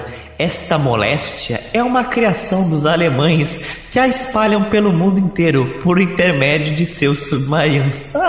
Nossos oficiais, marinheiros e médicos de nossa esquadra que partiram há um mês passaram pelos hospitais do fronte, apanhando no meio do caminho e sendo vitimados pela traiçoeira criação bacteriológica dos alemães, porque, em nossa opinião, a misteriosa moléstia foi fabricada na Alemanha, carregada de virulência pelos sabichões teutônicos engarrafada e depois distribuída pelos submarinos que se encarregavam de espalhar as garrafas perto das costas dos países aliados, de maneira que, levadas pelas ondas das praias, as garrafas apanhadas por gente inocente espalhem o terrível morbus por todo o universo desta maneira obrigando os neutros a permanecerem neutros. Meu Deus do céu, cara.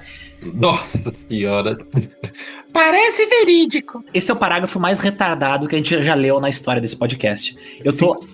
Que, caralho, velho. Assim, o cara ó. foi tão longe, Assim, ó. tão longe. Cara, Eu, às vezes, esqueço de botar ponto e vírgula em alguns textos, mas eu li nove linhas que não tinha nenhum ponto, mano. Pelo amor de Deus, como é que me deixam ser publicado uma coisa dessas na época, cara? olha a qualidade do jornalismo brasileiro já nessa época se provando muito suscetível às fake news, cara. Gente. Isso que nem tinha internet na época. Mas era o medo, era o medo dos alemães, né?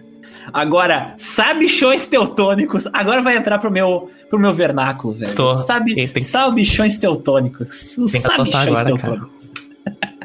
Não é mais alemães, é sabichões teutônicos.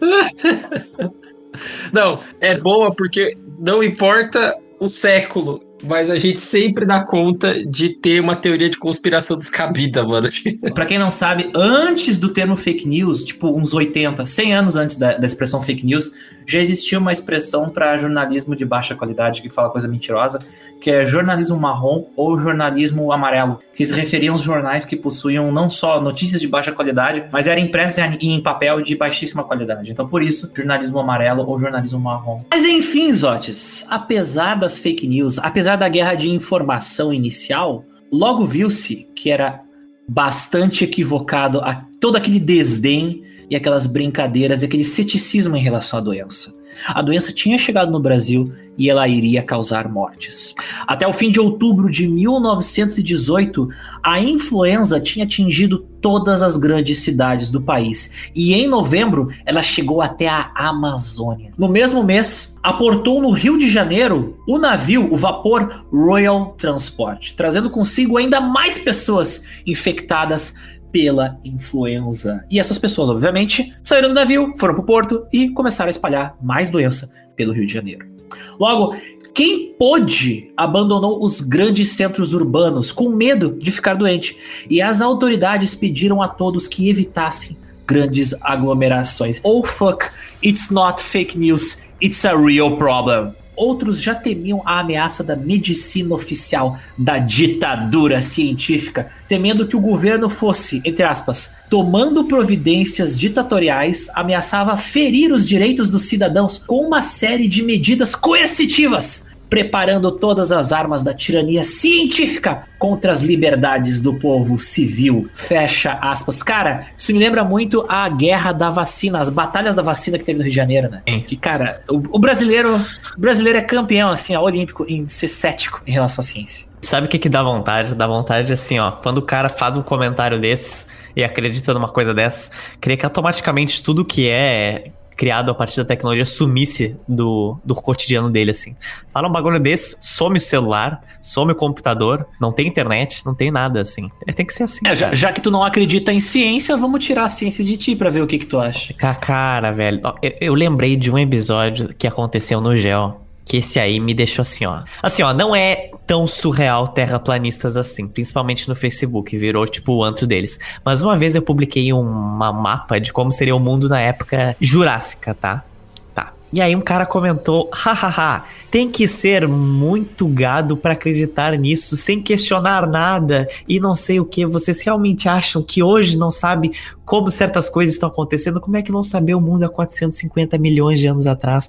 Aí eu fiquei assim, caraca, velho, me dá vontade assim, ó, de, sabe, largue, então, largue a ciência imediatamente, volte à idade do bronze. Só pra responder esse amiguinho, velho, se tu identifica que existe um material rochoso que é igual na costa da África e na costa do Nordeste, tu percebe, opa, esses dois lugares foram um lugar só. Vão momento- juntos. É, e o próprio fato, cara, de tu perceber que, tipo, os continentes ainda estão se movendo, porque a gente tem coisas chamadas terremotos, que demonstram que as placas tectônicas se movem, e tu tem outra coisa chamada, tipo, rastros dos continentes correndo, rastros deles foram deixados no fundo dos oceanos. Tipo, velho, Existe dá, um velho, não dá, cara. cara ah, não dá, não dá. Não dá. É, cara... de novo, não acredita em ciência, então abandona teu celular, porque também foi a ciência é. que viabilizou o teu celular, tá ligado? Não, eu falei pra ele bem a real, assim, ó, amigo, tu não precisa de argumentos, tu precisa de ajuda psicológica urgente, porque você tem uma necessidade de chamar atenção e ser do contra muito grande. Isso vai te custar profissionalmente, pessoalmente, se é que já não tá te custando. Eu falei, busque ajuda. Aí todo mundo ficou, uou! Eu, cara, é verdade, velho. Tu tinha, tu tinha que mandar o ET Bilu, busquem conhecimento. Busquem conhecimento. Busquem tratamento psicológico. Bem, Zox, nessa altura, como a gente já deve ter percebido, junto com os nossos ouvintes, o Rio de Janeiro virou o foco da doença. Né? O Rio de Janeiro foi de longe a cidade mais afetada pela epidemia. Estima-se que a metade da população da cidade tenha contraído a doença. Para ter um exemplo, o famoso poeta Olavo Bilac foi um dos infectados. O próprio presidente eleito, Rodrigues Alves, acabou contraindo a influenza, a gripe espanhola, e foi obrigado a adiar a sua posse que era programada para o dia 15 de novembro de 1918. No final das contas, ele acabou morrendo da doença em janeiro do ano seguinte, sem assumir o cargo. De acordo com o escritor Pedro Nava, abre aspas, o espantoso já não era a quantidade de doentes, mas o fato de estarem quase todas as pessoas doentes e impossibilitadas de ajudar, tratar, transportar comida e tratar os doentes. Fecha parênteses. A manchete do Gazeta de Notícias no Rio de Janeiro declarava o Rio como um vasto hospital. Essa manchete é famosa. E já os hospitais em si não tinham leitos e foram fechados para visitas numa tentativa de evitar qualquer contágio. Casas funerárias não davam conta de seu serviço e faltava madeira para os caixões. Olha aí, a mesma coisa que ah, a gente falou que estava acontecendo nos Estados Unidos. Aqui, o Brasil sempre importa as políticas, são super sucessos dos outros lugares, né? Oh. Com medo de serem infectados, as pessoas jogavam os cadáveres de seus familiares pelas ruas, mano, na frente das suas casas para serem recolhidos ao cemitério mais próximo, atraindo, é claro, todo tipo de praga que vinha decompor este corpo. Muitas vezes as pessoas que eram ainda encontradas vivas, eh, elas estavam ainda convalescendo, mas estavam à beira da morte, elas eram eliminadas, elas eram assassinadas a golpes de pá, para já digamos assim, resolver o problema e acelerar o processo. Pronto. E os cadáveres que tinham sido abandonados na rua e essas pessoas que foram mortas na rua, para, enfim, resolver de uma vez o problema delas, elas eram transportadas de carroça para serem enterradas em valas comuns ou para serem cremadas. Surgiu também a lenda do chá da meia-noite. Tu já ouviu falar do chá da meia-noite, Zotis? Ai meu Deus, eu acho que não, mas eu não, não deve ser coisa boa. Então, existia essa lenda urbana no Rio de Janeiro que os médicos administravam aos pacientes em estado terminal, na calada da noite, esse tal de chá da meia-noite,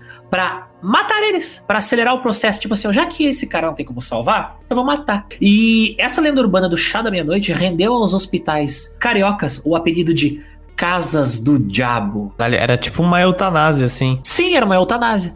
Só que assim, ó, do jeito que é o sistema de saúde naquela época, eu não duvido que seja uma, não uma fake news, mas uma fake news parcial, porque eu não duvido que tenha gente que tenha matado as pessoas para elas terem uma morte um pouco digna ou simplesmente para se, sei lá, se livrar de uma vez por todas do cara que não tem como se salvar. A polícia fazia o seu papel convocando algumas pessoas para assumirem o papel de coveiros, cara. Segundo um relato do jornal da época, um tal de Alberto Mendes, ele próprio, padecendo de gripe, foi caçado e levado para a delegacia local, onde de nada adiantou alegar sua condição precária de saúde. Ele foi colocado num bonde com outros 50 indivíduos para exercer o seu dever, que era de coveiro, retornando apenas de madrugada ardendo de febre.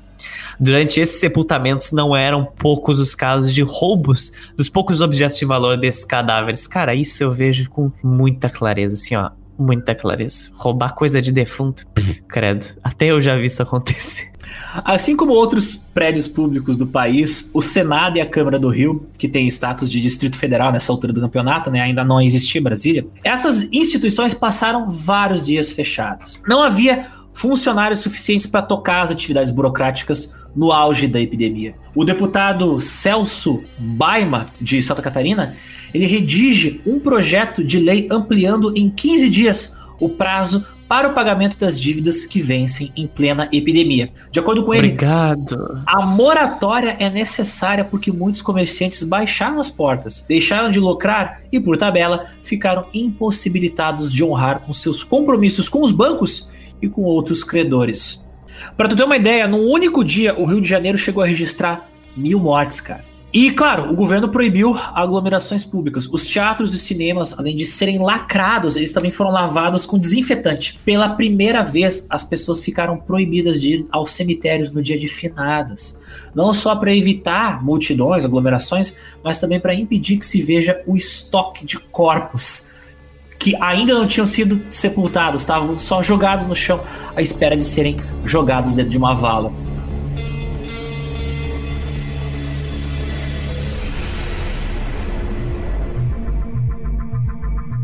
Em São Paulo, Zotes, no estado ali do lado, a epidemia conseguiu ser relativamente contida. As autoridades locais declararam prontamente o isolamento dos doentes e o fechamento de todas as atividades coletivas, como missas, escolas, fábricas, teatros e cinemas. Mas muitos empresários se recusaram a conceder qualquer remuneração a quem se ausentasse do serviço durante o auge da epidemia, durante a quarentena. Hum. O que fez com que muitos fossem obrigados a trabalhar para conseguir preservar o seu emprego e a sua fonte de renda para a sua família sobreviver. Não a sua vida.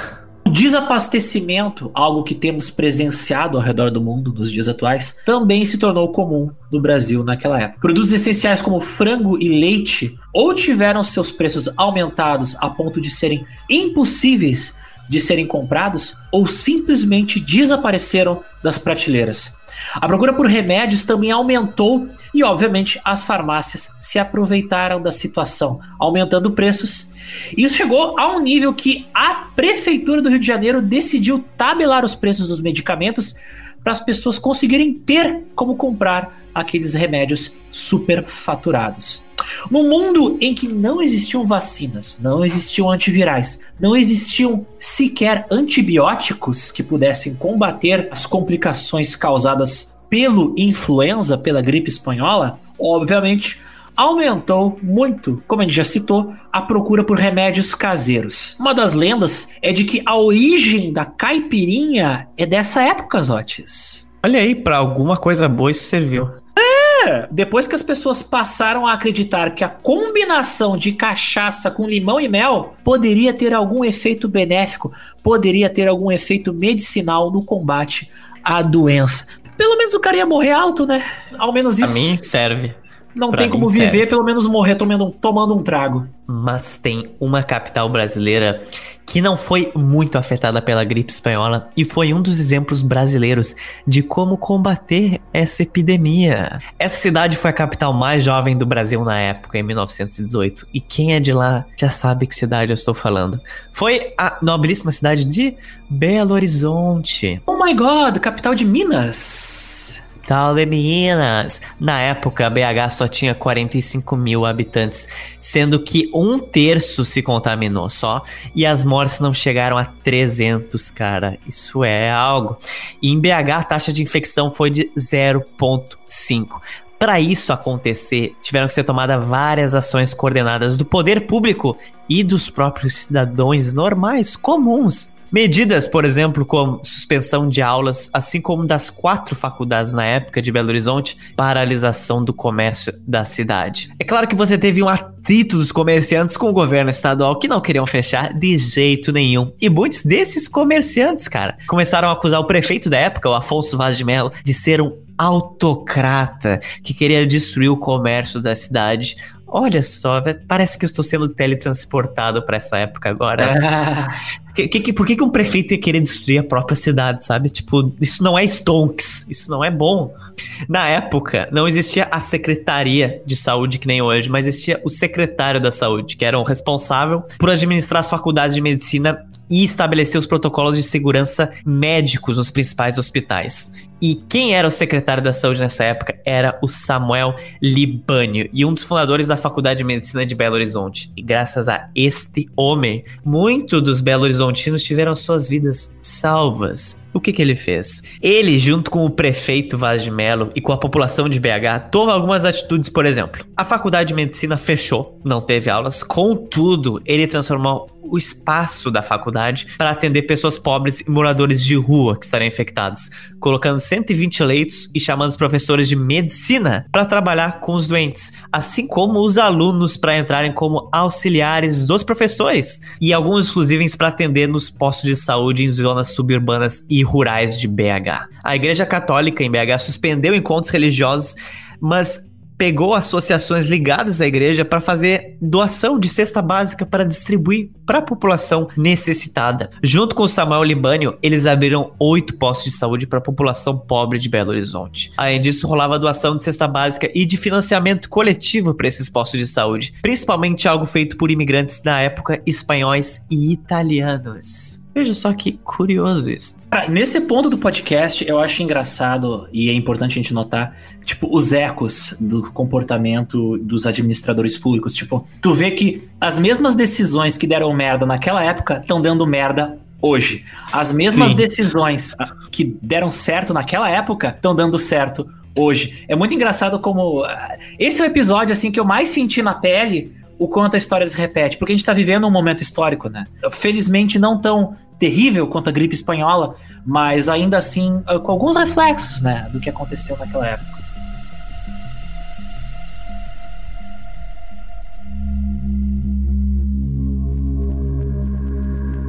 No auge da crise, prefeitos e governadores se dão conta que não podem permanecer de braços cruzados nesses casos.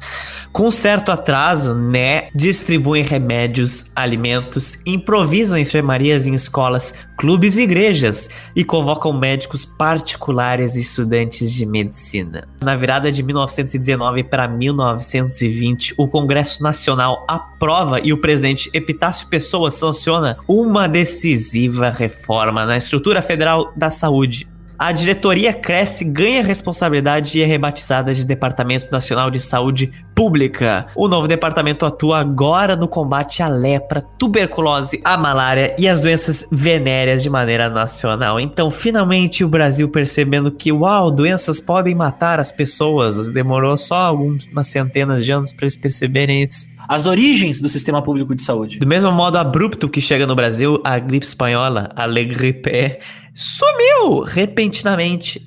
E em dezembro já são raros os casos de contágio. Foram tantas pessoas infectadas entre setembro e novembro que o vírus praticamente não tem mais a quem atacar. Tipo, ele fez tudo o que deveria fazer, tudo o que podia fazer.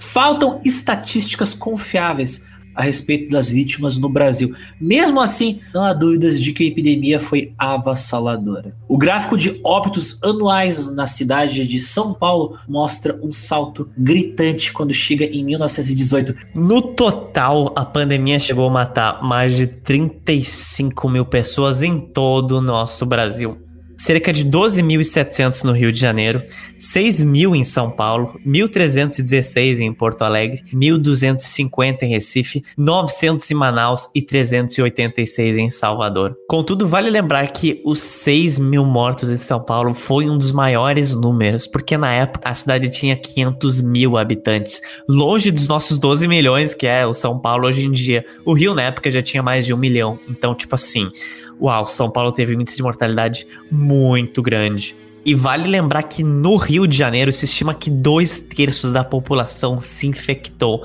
na época. E isso também abre, claro, um grande uma observação, porque as cidades elas eram menores. O Rio nessa época ele só tinha tipo algumas partes ali do centro e a zona sul ia até mais ou menos Ipanema. Então todo mundo era confinado naquele espaço. Não existia Niterói, não existia Barra da Tijuca, não existia nada do tipo, cara. Então é muita aglomeração. Imagino que o número de pessoas que morreu e foi infectado no Brasil é muito maior do que as figuras oficiais. Eu, nesses casos de epidemia e pandemia, eu prefiro pensar que a situação vai ser muito pior, porque daí a gente se prepara mais, sabe? E evita que ela seja efetivamente pior. Está da... distribuindo alarmismo. Eu estou, estou pedindo para as pessoas se cuidarem e protegerem seus entes queridos. Sejam alarmistas, isso garante saúde. Exatamente. No fim de outubro, tão rápido quanto surgiu, a epidemia, felizmente, desapareceu. A vida aos poucos começou a voltar ao normal. E no carnaval de 1919, a gripe espanhola, a influenza, foi um dos grandes temas nos blocos de bailes e de carnaval do Rio de Janeiro. Marchinhas e desfiles tratavam sobre o mesmo tema, a influenza, a gripe espanhola. Durante as comemorações do carnaval de 1919, barcos decorados adotaram temas macabros inspirados no auge do surto, tipo lápis, ah, esqueletos, gente doente, virou tema de carnaval. Começou a desfilar o bloco do chá da meia-noite, Zote. Aí sim, pessoas vestidas de bule de chá e xícara. em homenagem àquele boato de que os médicos estavam matando os pacientes terminais com overdoses de ópio. Carros alegóricos de rua passavam decorados com bules e portões de cemitério. Tudo no Brasil vira putaria. Esse aqui, esse aqui é o momento onde, sabe, tudo vira pizza, sabe? E Olha algum... aí, hein? Cara, é, o mais irônico é que esses carros alegóricos eram os mesmos carros que meses antes haviam sido utilizados para recolher cadáveres das ruas. Então, tipo, Brasil é o país da ironia, Meu velho. Meu Deus, velho, não. É não, cara. Deviam queimar essas coisas, velho. Ai, meu Deus.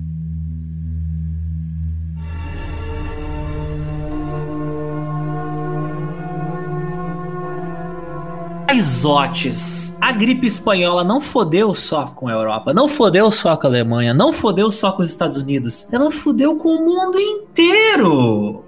E curiosamente, a China, hoje epicentro da atual pandemia do coronavírus, foi um dos países menos atingidos pela influenza, pela gripe espanhola. Em navios de transportes de tropas que estavam levando os soldados da Europa de volta para os Estados Unidos, navios esses como o USS Leviathan, neles a polícia militar estava prendendo os soldados em quarentena nas suas cabines. Mas apesar disso, essa medida era inútil. A praga se espalhou de qualquer maneira e logo não havia mais espaço nas enfermarias dos navios.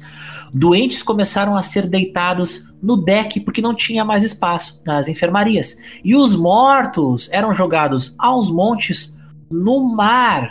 Mas o Leviatã, ele não foi o único navio que estava cheio de infectados pelo vírus. Navios da Nova Zelândia, como o HMS Tahiti e o Mantua, fizeram o delivery do vírus na África. E como a gente viu, teve cepas do vírus que partiram da África para o Brasil. Navios infectados passavam a gripe para os trabalhadores das docas. Cada vez que esses navios desembarcavam gente, nos portos e faziam o reabastecimento do carvão necessário para o combustível dos seus motores. Depois, a gripe partia dos portos que tiveram contato com esses navios e de trem ela viajava para o interior dos países. E se espalhava ainda mais quando as pessoas que tinham vindo de trem ou pegaram a doença de quem tinha vindo de trem pegavam suas bicicletas, ou iam a pé, ou iam de cavalo, ou iam de carro para outras regiões do país. Então, tipo, a doença, ela não se utilizou, mas ela inevitavelmente se espalhou através das rotas de transporte desse mundo que já era globalizado lá em 1918, 1919. Até é interessante que o cirurgião geral em Washington DC, o Victor Vaughan, ele escreveu um relatório, abre aspas, se essa epidemia continuar em seu ritmo matemático de aceleração, a civilização poderá desaparecer facilmente da face da Terra em questão de mais algumas semanas. Fecha aspas. Então, o cara estava ciente do ritmo, falhamento da doença e do fato de que a doença estava se espalhando, se utilizando das redes de transporte global naquela época. Me deixa muito confortável um médico falar uma coisa dessa. Ter um exemplo do impacto social a longo prazo da gripe espanhola, é preciso falar da cidade de Kimberley. O que, onde fica, o que faz, como vive a cidade de Kimberley? Ela é uma cidade mineradora de diamantes, a maior da África do Sul, que se tornou foco de doenças porque tinha muito trânsito de pessoas via trem. Oh e as God. pessoas ali viviam e trabalhavam muito amontoadas. Trabalhadores migrantes trabalhavam em minas apertadas e dormiam em beliches abarrotados. Quando a doença começou a matar esses trabalhadores, Kimberley era cheia de equipamentos de escavação que acabaram sendo usados para cavar o que? Covas coletivas. 2.500 mineiros morreram na onda de outono, um quarto da população ativa da cidade. A África do Sul foi o país mais atingido da África na gripe espanhola, perdendo meio milhão de pessoas. Holy fucking fuck. É Isso gente, é algo. Né? É, gente. Caraca, mano. Os habitantes brancos começaram a culpar seus vizinhos negros pela doença. E dentro de cinco anos, essa preocupação com a higiene, entre aspas, resultou numa lei que proibia que os sul-africanos negros entrassem em áreas urbanas sem um documento que aprovasse a passagem deles. Aquilo ali foi o começo do apartheid.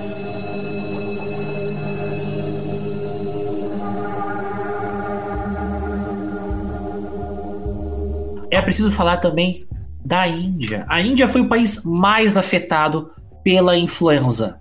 Lá a doença matou 18 milhões de pessoas. A Índia foi o país que, é, a Índia foi o país que teve oh. a maior taxa de mortalidade em números absolutos. No Rio Ganges, na Índia, os cadáveres entupiram as águas, agrupando-se aos montes. A Índia já estava acostumada em um certo grau a surtos de doenças desgraçadas do inferno. Duas décadas antes, o país tinha enfrentado a peste negra, a peste bubônica. Lembrando que a peste bubônica não foi extinta até hoje, gente. Você tem surto delas em vários lugares. Então ela ainda está por aí, quem sabe do seu lado.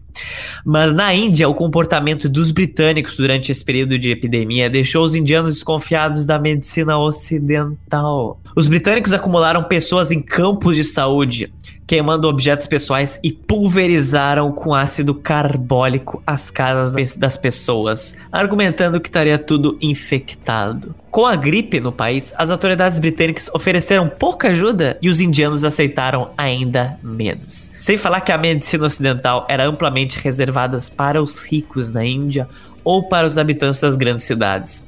Mas havia uma organização que tentou ajudar e que muitas vezes foram os únicos que atendiam em áreas rurais.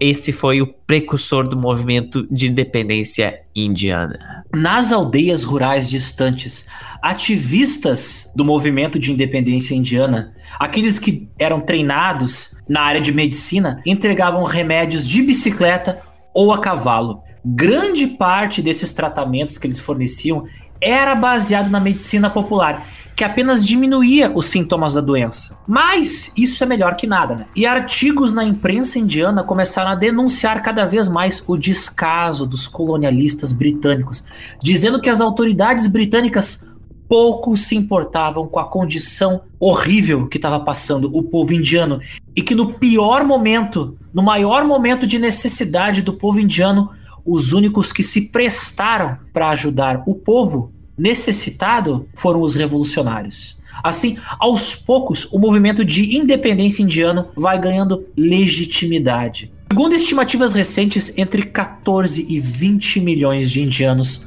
morreram por causa da gripe espanhola.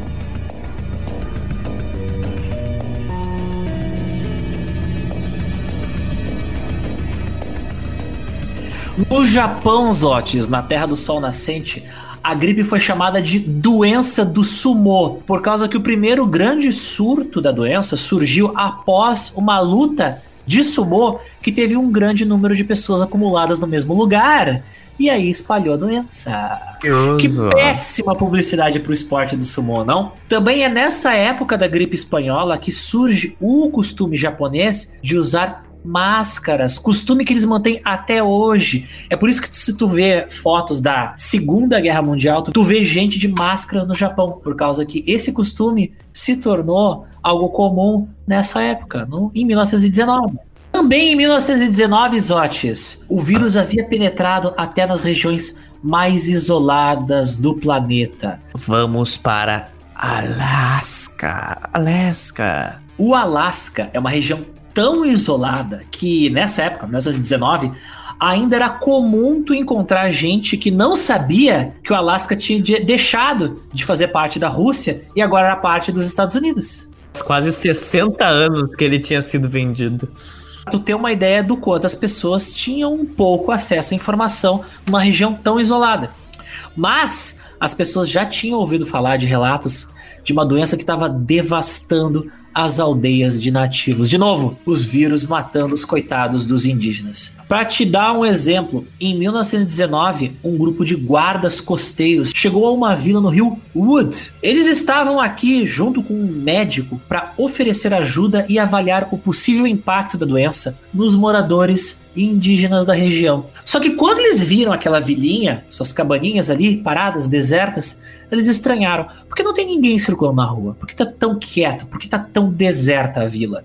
Eles começaram a gritar para as casas, tentando alertar sobre a sua chegada, mas eles não ouviram nenhuma resposta. Então, de repente, eles ouvem algo se movendo em uma das casas de terra. E um dos soldados abre a porta dessa casinha para investigar o que tinha acontecido ali dentro. O que estava fazendo esse barulho? Bem, o cara fica apavorado com o que ele viu, imediatamente bate a porta, pede um rifle carregado e quebra uma das janelas da casa. Ele começa a disparar para dentro da casa o seu rifle até acabar a munição, até ele não ouvir mais nenhum barulho vindo de dentro da casa. Logo em seguida, ele e os outros marinheiros cobrem a vila com querosene e põem fogo em tudo. Mas o que havia dentro daquela casa, meus amigos? Que é? Enormes cães de trenó famintos que provavelmente tinham ficado presos dentro da casa, junto com a família, que era a dona deles. E quando a família morreu, eles comeram a família de Inuites que estava morando lá dentro. Os bichos estavam secos e estavam brigando pelos ossos da família morta. Isso é muito cena de filme de terror, velho. Isso é muito, isso é muito John Carpenter, assim, a coisa, sabe?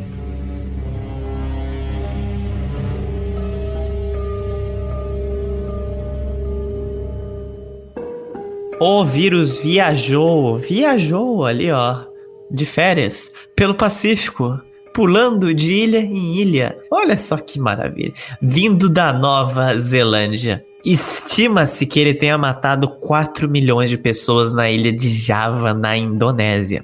Em Fiji, 5% da população morreu. Em Tonga, 10%. Em Vanuatu, matou 90% das pessoas em algumas aldeias onde o vírus foi responsável por apagar 20 idiomas únicos. Mano, que desgraça. Mas houve uma exceção. De fato, um exemplo de resposta responsável a uma crise desse escopo.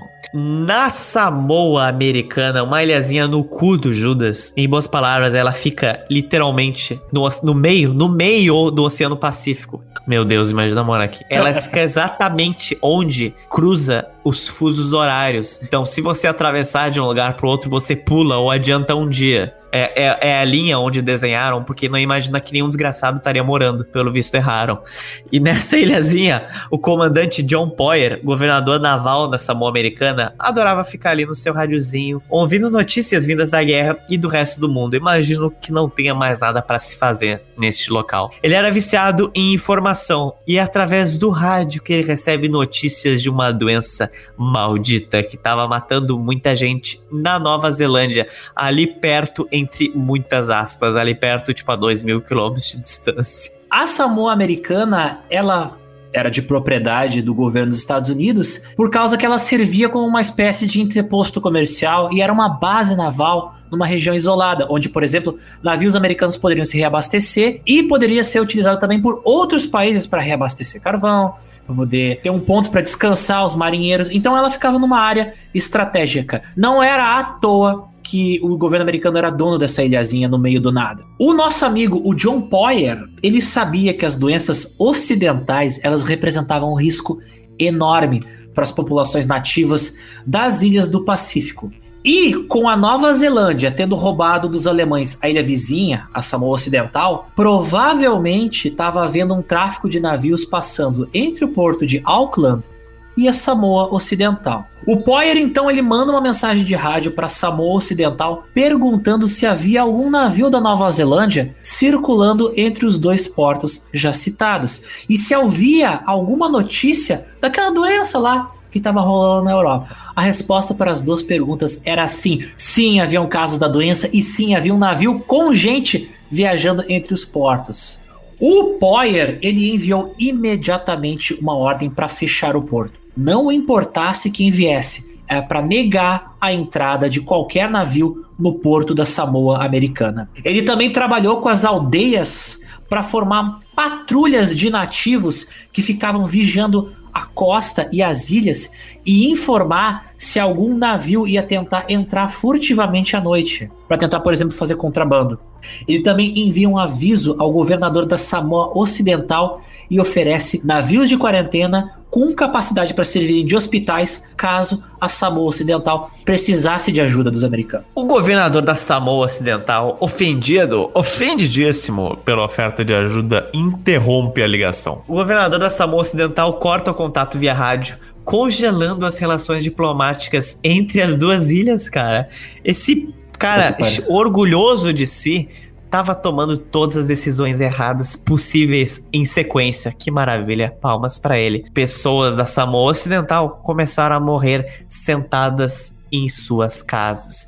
Os campos de plantação começaram a apodrecer porque famílias inteiras não conseguiam andar para trabalhar nos campos. 22% das pessoas da Samoa Ocidental morreriam da gripe espanhola. Já a Samoa Americana, que tomou todas as precauções de isolamento, continuou sua quarentena até 1920, quando John Poyer parou de ouvir notícias da gripe espanhola no rádio e decidiu que era hora de liberar a galera. É, cara, ia matar todo mundo. Então, assim, eu não vou nem eu não vou discutir a questão moral, se é eficiente ou não, se é ditatorial ou não fazer isso no sentido de liberdades individuais. Mas eu acho que é eficiente no sentido de salvar vidas. Eu tenho uma população que não teve contato com esses tipos de vírus, a gente vai ter a, mes a mesma situação que a gente teve na América Espanhola. Quando os europeus começaram a colonizar a América Espanhola, as doenças que eles trouxeram é que dizimaram mais que dizimaram grande parte da população, porque essa população não tinha tido contato com essas doenças.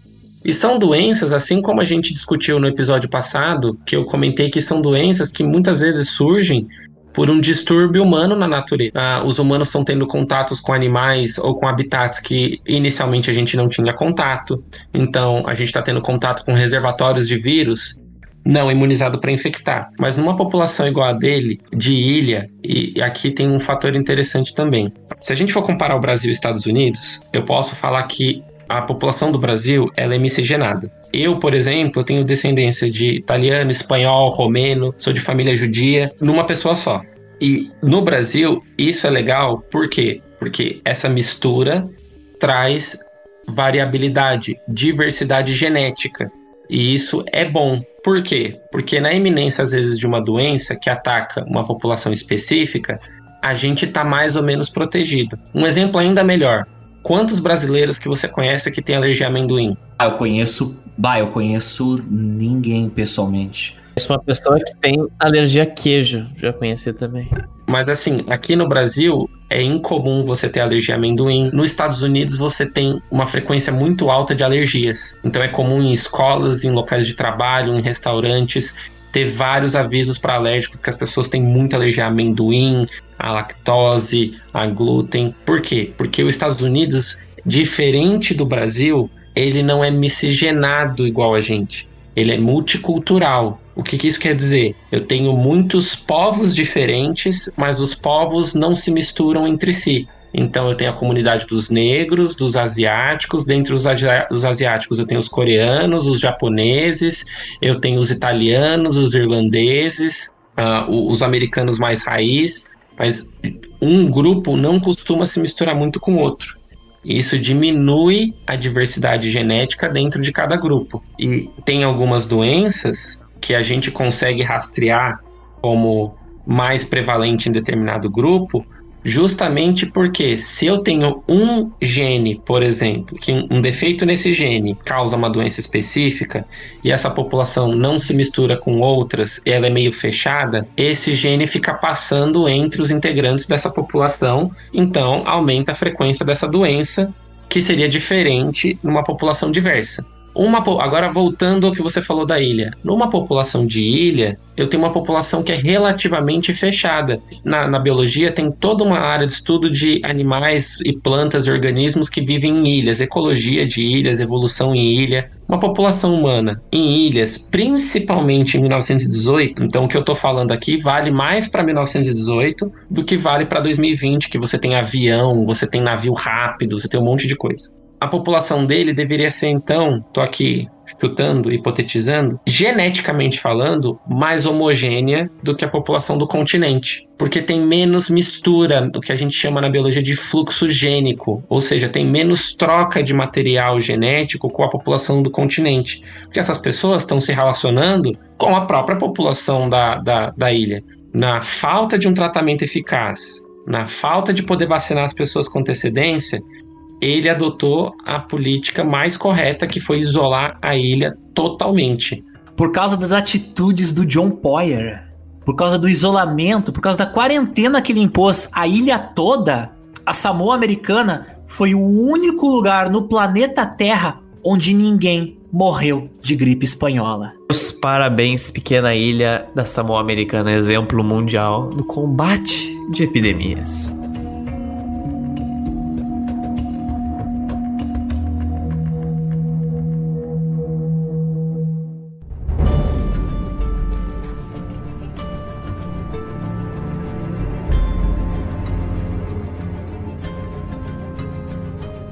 Agora nós vamos para pegar o nosso papelzinho aqui, né? Vamos ler ele e vamos calcular as consequências da pandemia. A terceira onda da pandemia do influenza, da gripe espanhola, ela continuou matando até 1920. Mas naquela altura já tinha ficado claro que o pior já havia passado. A humanidade não tinha feito grandes ações para deter o vírus. A doença era imparável. Ao invés disso, a doença ela simplesmente diminuiu seu ritmo natural de transmissão, um pouco auxiliado pelo caos que ela própria havia criado. Como ela infectou tanta gente, ela acabou isolando as pessoas, matou muita gente, então diminuiu o fluxo de infecção e muita gente que pegou se tornou imune. Então, isso foi freando a transmissão da doença. Aos poucos, por causa dessa imunidade de rebanho que foi surgindo naturalmente, a doença começou a parar de ser transmitida. Nos próximos anos após a pandemia, os pesquisadores estimaram que a doença havia matado 20 milhões de pessoas no mundo inteiro. Porém, estimativas modernas calculam que o número real de mortes seja de 50 milhões de pessoas. A doença teria matado de 17 a 20 milhões na Índia 4 milhões na Indonésia, possivelmente 1 milhão na Rússia, 400 mil na França, 390 mil no Japão e já no Reino Unido ela adoeceu um quarto da população e matou até 220 mil pessoas. Nos Estados Unidos foram cerca de 675 mil mortos, mais do que havia morrido na Guerra Civil. No total, 500 milhões de pessoas pegaram a doença, cerca de um terço da população mundial na época, em 1919. Na década de 1920, uma onda de distúrbios políticos varreu vários países ao redor do mundo. Foi por causa da devastação da guerra, mas também principalmente por causa da gripe espanhola. A fadiga pós-viral causada por infecções por gripe provavelmente contribuiu para a depressão e a apatia que se instalaram após a guerra. No entanto, apesar do grande número de vítimas da gripe e do heroísmo dos trabalhadores médicos que morreram lutando, não há monumentos e poucos livros que mencionam ela sequer. Inclusive, tem pouquíssimos filmes contando sua história e é por isso que alguns a batizaram de praga esquecida. Eu imagino que é porque quando você tem um episódio tão traumático na sua história e não é uma guerra super gloriosa gloriosa que você pode fantasiar a la Hollywood, fica difícil de você se orgulhar dela de alguma forma, né? É, e também outros historiadores dizem que, como ela aconteceu meio que muito em cima da guerra, as pessoas lembram mais da guerra do que da gripe. E a guerra teve, a guerra teve muita notícia publicada, muita publicidade feita. Já a gripe espanhola, durante um grande período dela, ela foi suprimida informações sobre ela. Então, tipo, a gente tem pouca história porque também a gente tem pouco registro que aconteceu no período da gripe, né? Que é só realmente ultimamente que muita gente tem ouvido falar da gripe espanhola, né? Por causa do Covid, inclusive. Muita gente, inclusive, não sabia da existência muito dela, só ouviu de escanteio, assim. Não imaginava que tenha sido uma coisa tão fatal assim. Cara, em Nova York, em 1919, a gripe espanhola matou um certo imigrante alemão que tinha algumas economias guardadas. Isso permitiu que o seu filho conseguisse pegar o seguro de vida do pai, né? E usasse essa grana para expandir os negócios imobiliários da família. Quem era esse cara? Esse cara era o Frederick Trump. o avô de um certo presidente americano. Uh, Trump. A história desse cara é sensacional. Assim, a família Trump dá um baita seriado dos trapalhões, assim pesquisando, sério, sério, pesquisando sobre o Frederick Trump, eu fiquei, meu Deus, a vida desse cara é surreal. Imagina do pai dele e, é claro, do nosso imperador mundial, né? Trumpistão. Imagina isso, então. Veja bem, Frederick Trump morreu aos 50 anos em 30 de março de 1918. Mas você sabe por que, Alexander, o Frederick Trump veio para os Estados Unidos? Porque afinal, como você falou, ele era alemão. Alguma, alguma ideia de por que, que ele foi? Pois é, é que os Estados Unidos não era, provavelmente não era o lugar mais confortável para um alemão, para um imigrante alemão, principalmente ali no meio da Primeira Guerra Mundial. Então, ele veio um pouco antes da Primeira Guerra Mundial, mas o motivo foi bem interessante. Perto dele atingir os 18 anos no Reino da Bavária, que né, a Alemanha em si não existia na época, ele teria que servir militarmente. Era obrigatório o serviço militar. E o que, que ele faz quando ele vai próxima à data de atingir 18 anos? Ele simplesmente sumiu! A família dele acorda no dia seguinte. Frederick, vem tomar café da manhã não tem nada. Você vai ver e tem aquela bola de basquete, sabe? Na cama do Frederick Trump imitando a cabeça dele, ele fugiu deixando um bilhete para sua mãe, dizendo que ele comprou com seu dinheiro de dois anos guardado em uma barbearia, que ele trabalhou sete dias por semana, passagens para os Estados Unidos, para Nova York. Olha só! Realizando o sonho de imigração para os Estados Unidos. Olha só, e como ele fugiu do serviço militar obrigatório, ele basicamente se tornou um cidadão ilegal no Reino da Bavária. Foi emitido um decreto real que bania ele do país e dos outros países do mundo inteiro. Então, se ele era um cidadão ilegal na Alemanha, ele era um cidadão ilegal no mundo inteiro. Ou seja, Frederick Trump, chegando nos Estados Unidos, era um imigrante ilegal. Palmas. Olha, a, a, a história é, é, é, a mãe da ironia, né, cara? Meu Deus. Pareu. Então, olha só, se só a história dele chegando nos Estados Unidos já é incrível. Imagina todo o resto que eu não vou me alongar aqui. Ele acabou criando uma fortunazinha, mas de uma forma bem interessante. Mas fica aí para os nossos ouvintes a curiosidade. Vocês têm vontade de ouvir as notícias, a, a epopeia dos trapalhões do século XIX e XX da família Trump? Porque eu acho que é um conto bem interessante.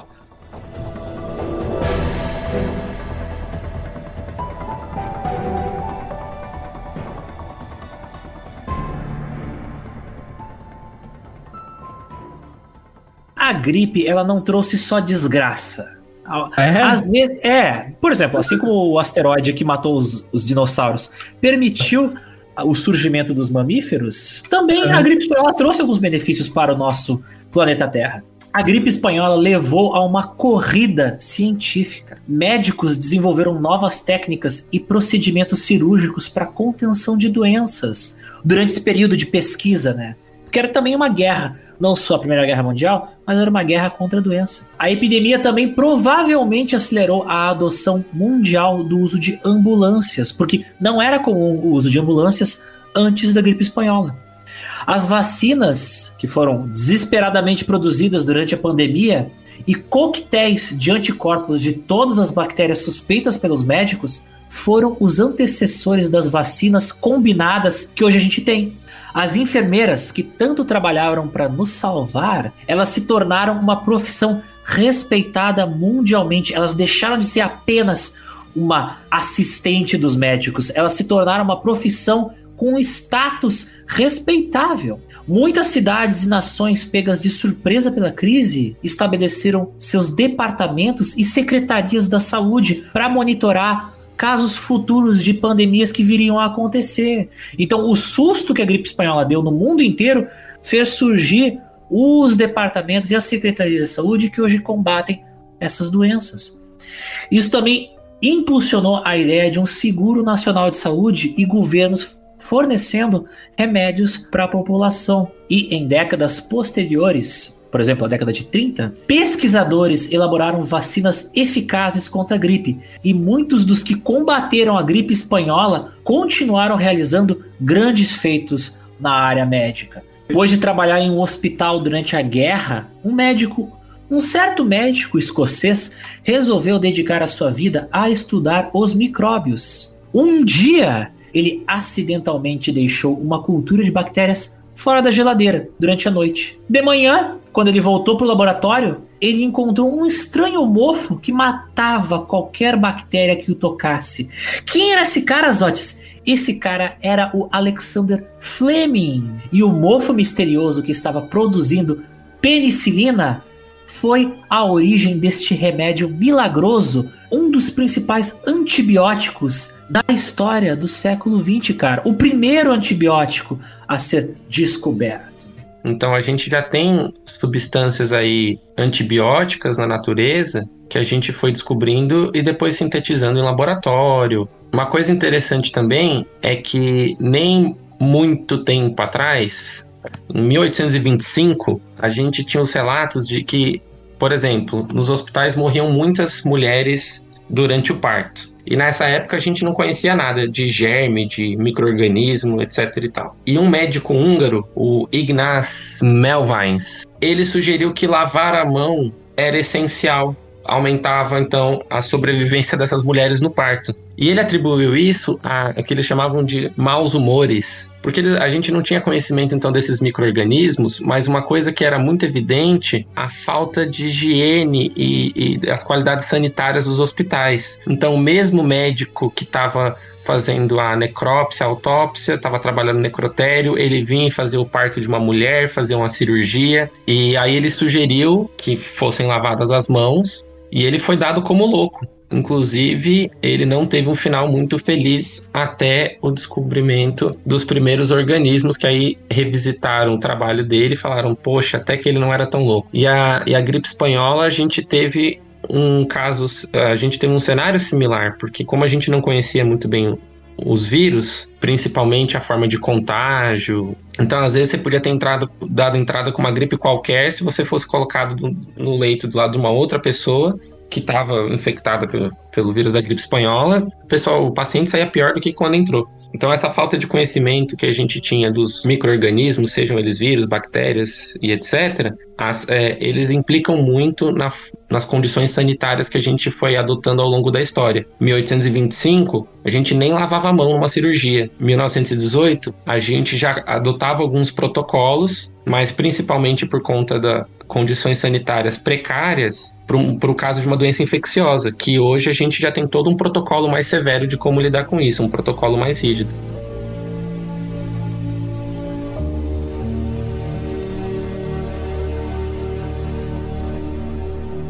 Ainda hoje, a gripe de 1918 continua sendo estudada para nos ajudar a entender melhor o que aconteceu e assim ajudar a gente a compreender qual a melhor maneira de combater grandes pandemias.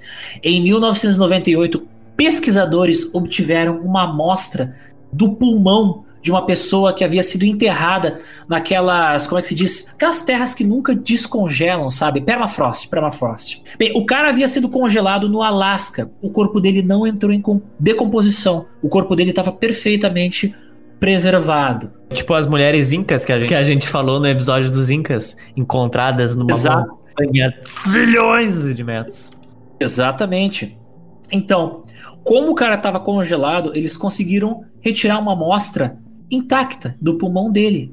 E ali eles encontraram o bandido Zotes. Eles oh conseguiram, eles conseguiram identificar quem foi o responsável pela gripe espanhola. As salsichas alemãs, obviamente. Os cientistas descobriram que a gripe espanhola era uma cepa do H1N1, a gripe aviária que ficou tão conhecida nesse, nessa última década. Tu uh. vê? Então a gripe espanhola era H1N1 e provavelmente ela veio da China, mas mais especificamente de aves da China. Então os caras conseguiram fazer o sequenciamento genético da gripe espanhola e descobriram que era H1N1, uma gripe aviária. Mas, mas, mas, mas, mas, tem certeza que não foram sabichões teutônicos engarrafados e depois distribuídos pelos submarinos que se encarregam a espalhar garrafas perto das costas dos países aliados? Não, não, não. De fato, era H1N1, Zotes. Não, é isso mesmo. Então, é, faz parte da família do H1N1, tá? O H1N1 faz parte de uma família maior de vírus da gripe, que é da influenza A. A gripe espanhola, em especial, ela tem é, genes que a gente chama de gripe aviária, e eles estão relacionados. Tanto que, quando a gente fala da H1N1, ah, uma coisa que era muito interessante na época é que, diferente da, da, dos outros vírus da gripe, que geralmente os idosos são um grupo de risco bem extenso, H1N1 afetava relativamente poucos idosos. E uma das hipóteses era que os idosos tivessem sido expostos a um vírus similar a H1N1 e adquirido certa resistência. Então, se a gente tentar aqui fazer um brainstorm, seria algo, algo assim: em 1918 a gente teve o surto de, da, da gripe espanhola, que é um vírus H1N1. Apesar de, após a, a pandemia da, da gripe espanhola ter passado, o vírus ainda está circulante na população seja porque as pessoas são assintomáticas, seja porque elas estão imunes, seja porque não, não necessariamente todo o planeta está imune, e a gente pode ter tido pequenas variações menos letais do que o, o H1N1 que causou a gripe espanhola, que se perpetuou ao longo do tempo, e essa população mais idosa que foi afetada lá pelo H1N1 da gripe suína pode ter tido contato com algum desses, entre aspas, descendentes do H1N1 da gripe espanhola. Então eles fazem parte sim da, da, da, mesma família, mas os vírus vão mutando ao longo do tempo. Então, uma característica da, do H1N1 da gripe espanhola era ter genes específicos, genes aviários. Né? E na gripe suína, por exemplo, a gente encontrou primeiro nos porcos. Então, até os vírus, para eles se infectarem e passarem isso para outros hospedeiros, por exemplo, para os humanos, tem uma questão evolutiva que é da proximidade daquele grupo animal com os humanos. Então, por que, que a gente tem muitas doenças que o foco surge no continente africano? Porque lá a gente tem outros primatas e a doença que afeta esses primatas teria maior facilidade, então, seria uma portabilidade, vamos dizer assim, teria mais facilidade de infectar humanos pela proximidade entre esses primatas e humanos. O vírus da H1N1 espanhola pode ter evoluído, além de ter conseguido infectar humanos, pode ter evoluído para ter uma maior facilidade em infectar outros mamíferos como foi o resultado da gripe suína, que gerou uma nova epidemia. Hoje, felizmente, estamos muito mais preparados que os médicos em 1918, mesmo neste cenário de desolação apocalíptica que estamos vivendo.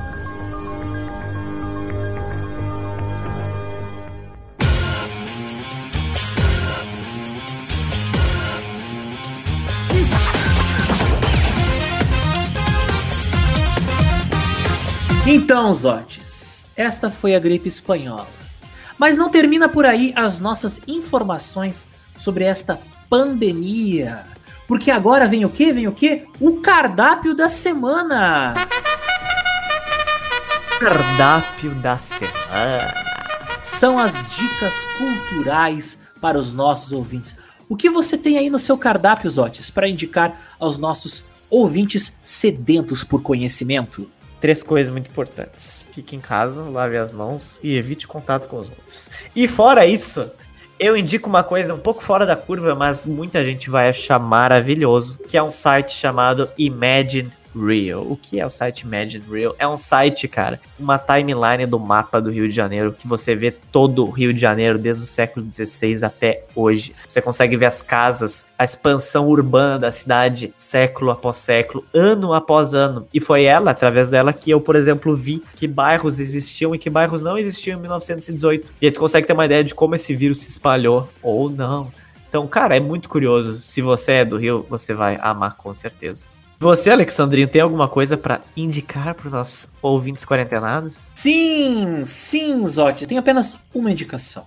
Nesse período de quarentena, semana passada a gente encheu, a gente entupiu a mente dos nossos ouvintes com indicações de coisas horríveis relacionadas à gripe. Então essa semana eu vou dar uma relaxada e vou falar sobre algo que vai fazer as pessoas chorarem, mas não por causa da gripe, mas por causa do amor que elas têm no coração. Tem uma série muito foda de ficção científica que saiu pela Amazon chamada Tales from the Loop. É uma série bem lenta, mas eu achei muito emocionante por causa que o foco dela não é a ficção científica. A ficção científica é só uma desculpa para falar das emoções humanas e do relacionamento das pessoas em tempos difíceis ou enfrentando situações comuns que acabam sendo amplificadas pelas consequências de descobertas científicas. Então, recomendo muito Tales from the Loop. Para quem não sabe, Tales from the Loop é inspirado num livro chamado Tales from the Loop, é um futuro, é um futuro do passado, tipo, as pessoas têm robôs e máquinas de viagem no tempo na década de 60, assim, sabe? Mas não é nada muito fantástico, assim, tipo, é mais sobre pessoas conversando, sentado num boteco, tomando um café, do que sobre grandes naves espaciais.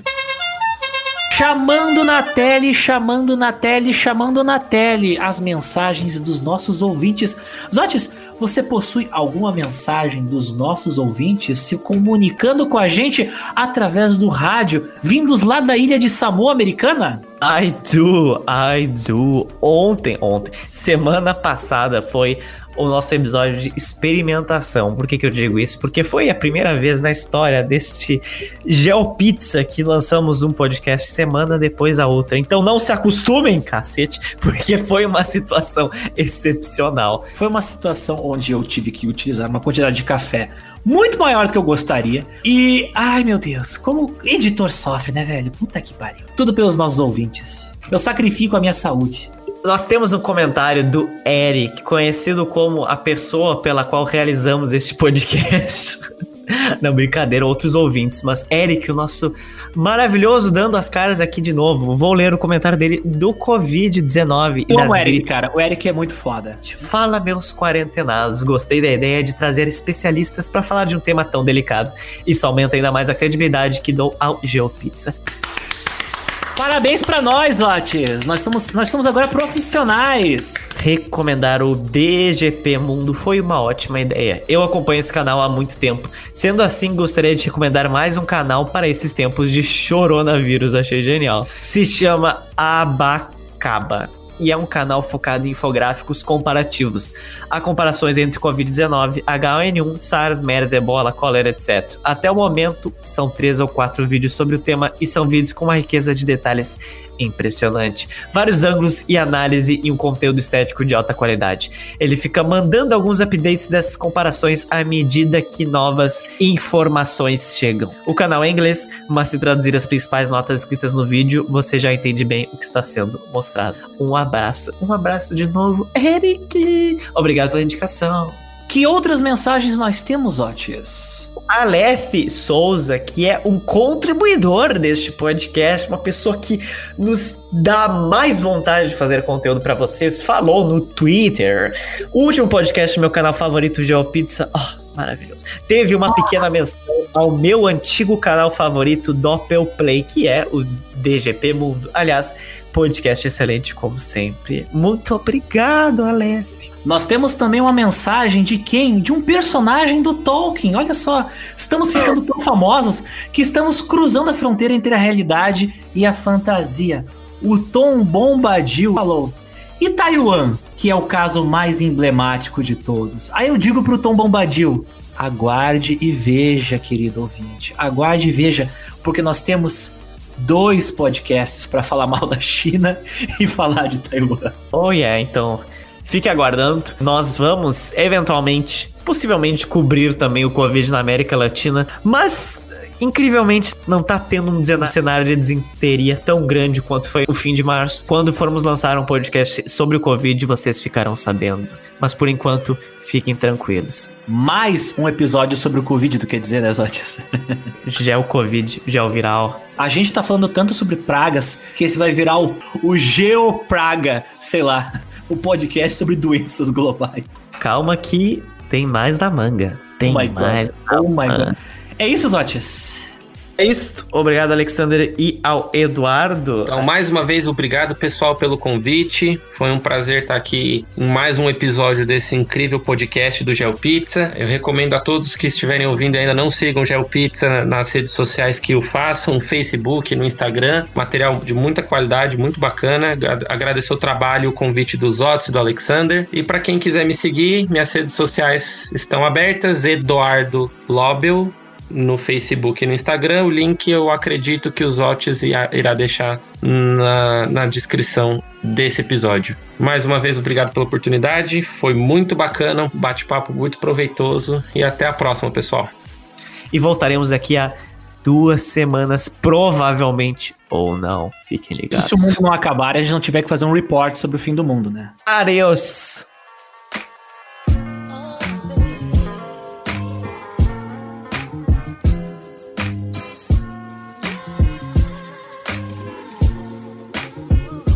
Estou eu aqui a pensar na minha caverna, aqui nos porões do Geoburgo, evitando contato com outras pessoas, com outros lugares. Estou pensando, como será que está a vida de meu querido colega do GeoPizza? Eu estou isolado da humanidade neste momento. Eu estou em Shangri-La, que é uma cidade no litoral do Rio Grande do Sul com 10 mil habitantes porque, né, eu tenho familiares aqui, eu tenho família aqui, na verdade, e aí Tem eu tive que tomar... também, então tu vai pro litoral tomar sol enquanto todos nós estamos sofrendo com o apocalipse. Ligado que é literalmente proibido ir pra praia agora aqui. eu achei sensacional. Mas, não, eu, tive que tomar a decisão de ou eu ficava sozinho em casa durante 3, 4 meses, ou eu ficaria aqui com a minha família, porque, né, eu não ia ver ninguém em casa. Ou eu ficaria aqui aturando um pouco menos a dificuldade deste vírus. Aí eu fiquei quase duas semanas em casa e eu fiquei, bah, não vai dar. Vou ter que ir pra Xangai. Não queria ir, mas voltei aqui pra Xangai. Desgraça. Xangai? É o diminutivo de Shangri-La. Os Shangri-Lenses. Meu Deus, Xangai. Xangai. Pelo velho. amor de Deus, Otis, em tempos de Covid não me assusta. Cara, os habitantes de Shangri-La são sensacionais. Sensacionais. Inclusive, tem um. Tinha um lugar no Google Maps que colocaram que se chamava Shanghai World Trade Center aqui em Shangri-La. que era um terreno baldio. Era um terreno baldio, velho, que não tinha nada. E só tinha um sofá no meio. E aí botaram o Shanghai World. Então, quando eu fui pra cá, aconteceu uma história muito interessante, né? A gente pegou a estrada, que é 150 km de Porto Alegre. Aí, o que que tem entre Xangai e Porto Alegre? Existe a cidade do pai, o progenitor deste outra pessoa que vos fala. O pai do Alexander é de Santo Antônio. Santo Antônio fica entre Xangri-Lá e Porto Alegre. Santo Antônio da Patrulha, que até onde eu sei é uma cidade que parou no tempo. Esses dias eu descobri um blog que mostra a cidade e, tipo, 90% dos edifícios foram construídos há, tipo, no mínimo 50 anos de idade. Então, tipo, a cidade existe, é, é velha pra caralho, só que ela meio que parou no tempo. Então, então normalmente não se passa pela cidade, né? Porque tu só pega a estrada. Só que por algum motivo de Deus, olha isso, velho. Quando eu, eu tava dirigindo para vir pra cá, não tinha absolutamente ninguém na estrada, parecia Walking Dead. Consegui um caminhão, velho, com conteúdo corrosivo capotar e tiveram que fechar a estrada, tá? E aí tiveram que fazer um puta desvio. E aí, cara, minha mãe que tá comigo ficou tipo, cara, eu nunca vi isso em 50 anos indo pro litoral. E agora que tu vai dirigir, dá uma merda dessa. Aí eu fiquei, é, né, velho? Essa geração só se fode, impressionante. E aí o desvio da cidade ia por dentro de Glorinha e de Santo Antônio, cara. Aí eu fiquei, oh my god, né? Oh my god, tu conheceu Glorinha? Glorinha eu morei, tipo, a minha infância lá. Aí, no caminho, tipo, a gente começou a passar pelo. Não é bem pelo dentro da cidade, mas é por uma das avenidas que corta a cidade, assim. Tinha várias cartazes, assim, aqueles que você faz quando alguém passa no vestibular, sabe? Tipo, fique em casa, não sei o quê. E aí uns caminhões de glorinha dizendo fique em casa, peça delivery do nosso, nosso frango e não sei o que. Aí fiquei genial. E aí, quando eu comecei a chegar em Santo Antônio, eu tava vendo no mapa, eu fiquei, uau, estou indo ao lugar onde o pai do Alexander comeu 90% da fauna e flora de Santo Antônio. Que quem ouviu a nossa edição número 20 viu que literalmente o pai dele comia os outros seres de Santo Antônio da Patrulha. Seres, eu digo animais, né? Até onde eu sei. E passando por lá, cara, tava ali de boa que que aconteceu? O que que aconteceu? Passou, passou um preá, mas um preá tipo da largura de uma roda de um carro, correndo debaixo do meu carro. E eu fiquei assim, oh my fucking god. Cara, e na hora que ele Ele foi, tipo, correndo para debaixo do carro. E eu tava, tipo, sei lá, 70 por hora. Quando ele passou, velho, o carro deu um tudum. tss. Eu, puta que pariu. Caralho, eu atropelei um pré-A. Meu Deus, eu atropelei um pré-A. Pré-A, pra quem não sabe, é tipo, é literalmente uma capivara, só que menor. Só que essa, esse pré-A era, era realmente bem grande. Que eu fiquei, meu Deus, mano, eu atropelei um pré-A. Aí eu olhei pra trás, tá ligado? Pra ver se tinha algum rastro de sangue ou algo assim, e não tinha nada. Aí eu fiquei, meu Deus, será que o bicho tá agonizando ainda debaixo da roda do carro? Só que eu não podia parar, né? Aí eu parei, tipo, 70 quilômetros depois, pensando, nossa, matei um pré. Aí eu fui lá na roda não tinha absolutamente nada, velho. E eu não sei como é que o bicho se salvou, mas exatamente ele passou na frente do carro e deu um tudum, assim, o carro vibrou, e aí ele sumiu. Zotes assassino da flora. Tipo, os poucos animais que. Tipo, o, o, o, o Preá ouvindo histórias do avô dele. Bah, eu sobrevivi ao pai do Alexander, ao seu Valdo. Sobrevivi a ele. Aí o coitado mini Preá vai lá andar pela estrada. O Zotes vai lá e mata o último Preá de Santo Antônio. na terra. Cara, foi. Mas pelo visto nada aconteceu com ele, mas eu jurei. Eu não sei, cara. Tu já viu aquele vídeo da criança de 5 anos de idade que foi esmagada por um carro e nada aconteceu com ela? What? Ela foi esmagada ou não? o carro passou por cima dela, só que eu não sei por, por algum motivo, por causa do tamanho da criança ou da distribuição de massa do carro. Tipo, o carro passou por cima da criança, só que a criança não morreu. Tipo, não, não, ne- nem se arranhou. Eu prefiro pensar que eu não passei em cima dele, mas tipo, Tadinho do pré. pra mim era 70% de chance dele ter passado, sabe? Porque, meu, ele veio a zilhão. Eu vi o brilho do olho dele indo pra baixo do carro e o carro. Eu, meu Deus. História Sério. mais triste, Zotes. De repente ele, tipo, se fudeu. Deu o tempo dele viver o suficiente pra atravessar a, a- a estrada, mas ele chegou no mato e morreu sozinho, com frio, chorando Tomando e, e- e- e- colocando praga na tua família, seu assassino de preás. Pega Tu vê o único vegetariano do podcast e é um assassino de animais. Tô contribuindo com os feitos do teu pai. Agora só Isso. falta eu matar algum animal em Santo Antônio. Das pessoas que participaram do GeoPizza, Não faça isso, não faça um, isso. dois terços utilizaram, se utilizaram de assassinato de animais de Santo Antônio. Exato. A única vez que eu caí de moto, eu tava, eu tinha deixado um amigo na casa dele, ele morava numa região de chácara que tem aqui na cidade. Eu tô voltando pela, pela avenida, uma avenidazinha estreita. Meu, me atravessa um gambá e, e tinha chovido, a pista tava molhada. Me atravessa um gambá na minha frente. Eu freiei pra não acertar esse puto, escorreguei. Só que eu tava devagar, então, tipo, a moto foi deslizando porque tava com terra, foi, caiu na, na, pra lateral da pista, eu fiquei, caí de bunda, fiquei girando que nem o peão da casa própria. Tava chateado não de, ah, machucou, eu tava chateado porque a moto tava ralando. E aí, e eu assim, com a mão no queixo, assim, girando, que nem o peão da casa própria, já chateado. Eu falei, mano, é bom esse bicho tá vivo e se reproduzir pra caralho, porque eu, vou, eu, eu literalmente paguei pra ele, não, pra ele não morrer. Eu não acertei o bicho, mas é. Mas eu, aí eu tive que me, me suicidar pra. Pra, pra tentar salvar a vida do bicho. Entendi que tem um motorista melhor que eu. Ah, o nosso convidado aqui tem mais respeito pela natureza e pelo meio ambiente. É que eu sou biólogo, né? Senão eu perco o diploma. Tu vê, é um cara coerente, né? Não é o Zotes que é vegetariano e matou um animal silvestre. Ou existem provas, ok? Eu vou ter que voltar lá pra procurar o cadáver do animal. Ainda dá tempo. Eu só, eu só vou acreditar que o bicho tá vivo se, se, se, se o Preá mostrar a carteira de identidade dele pra mim e dizer, ó, não, eu conheço esse cara aqui, me atropelou, foi sem querer. Além, além de desrespeitar a quarentena e sai pra tirar férias no litoral, Ah, ele tá. resolve assassinar a fauna local. Não tem respeito nenhum pelos humanos ou pelos animais. Isso foi no meio de março, tá? Só pra deixar claro, eu não saí agora.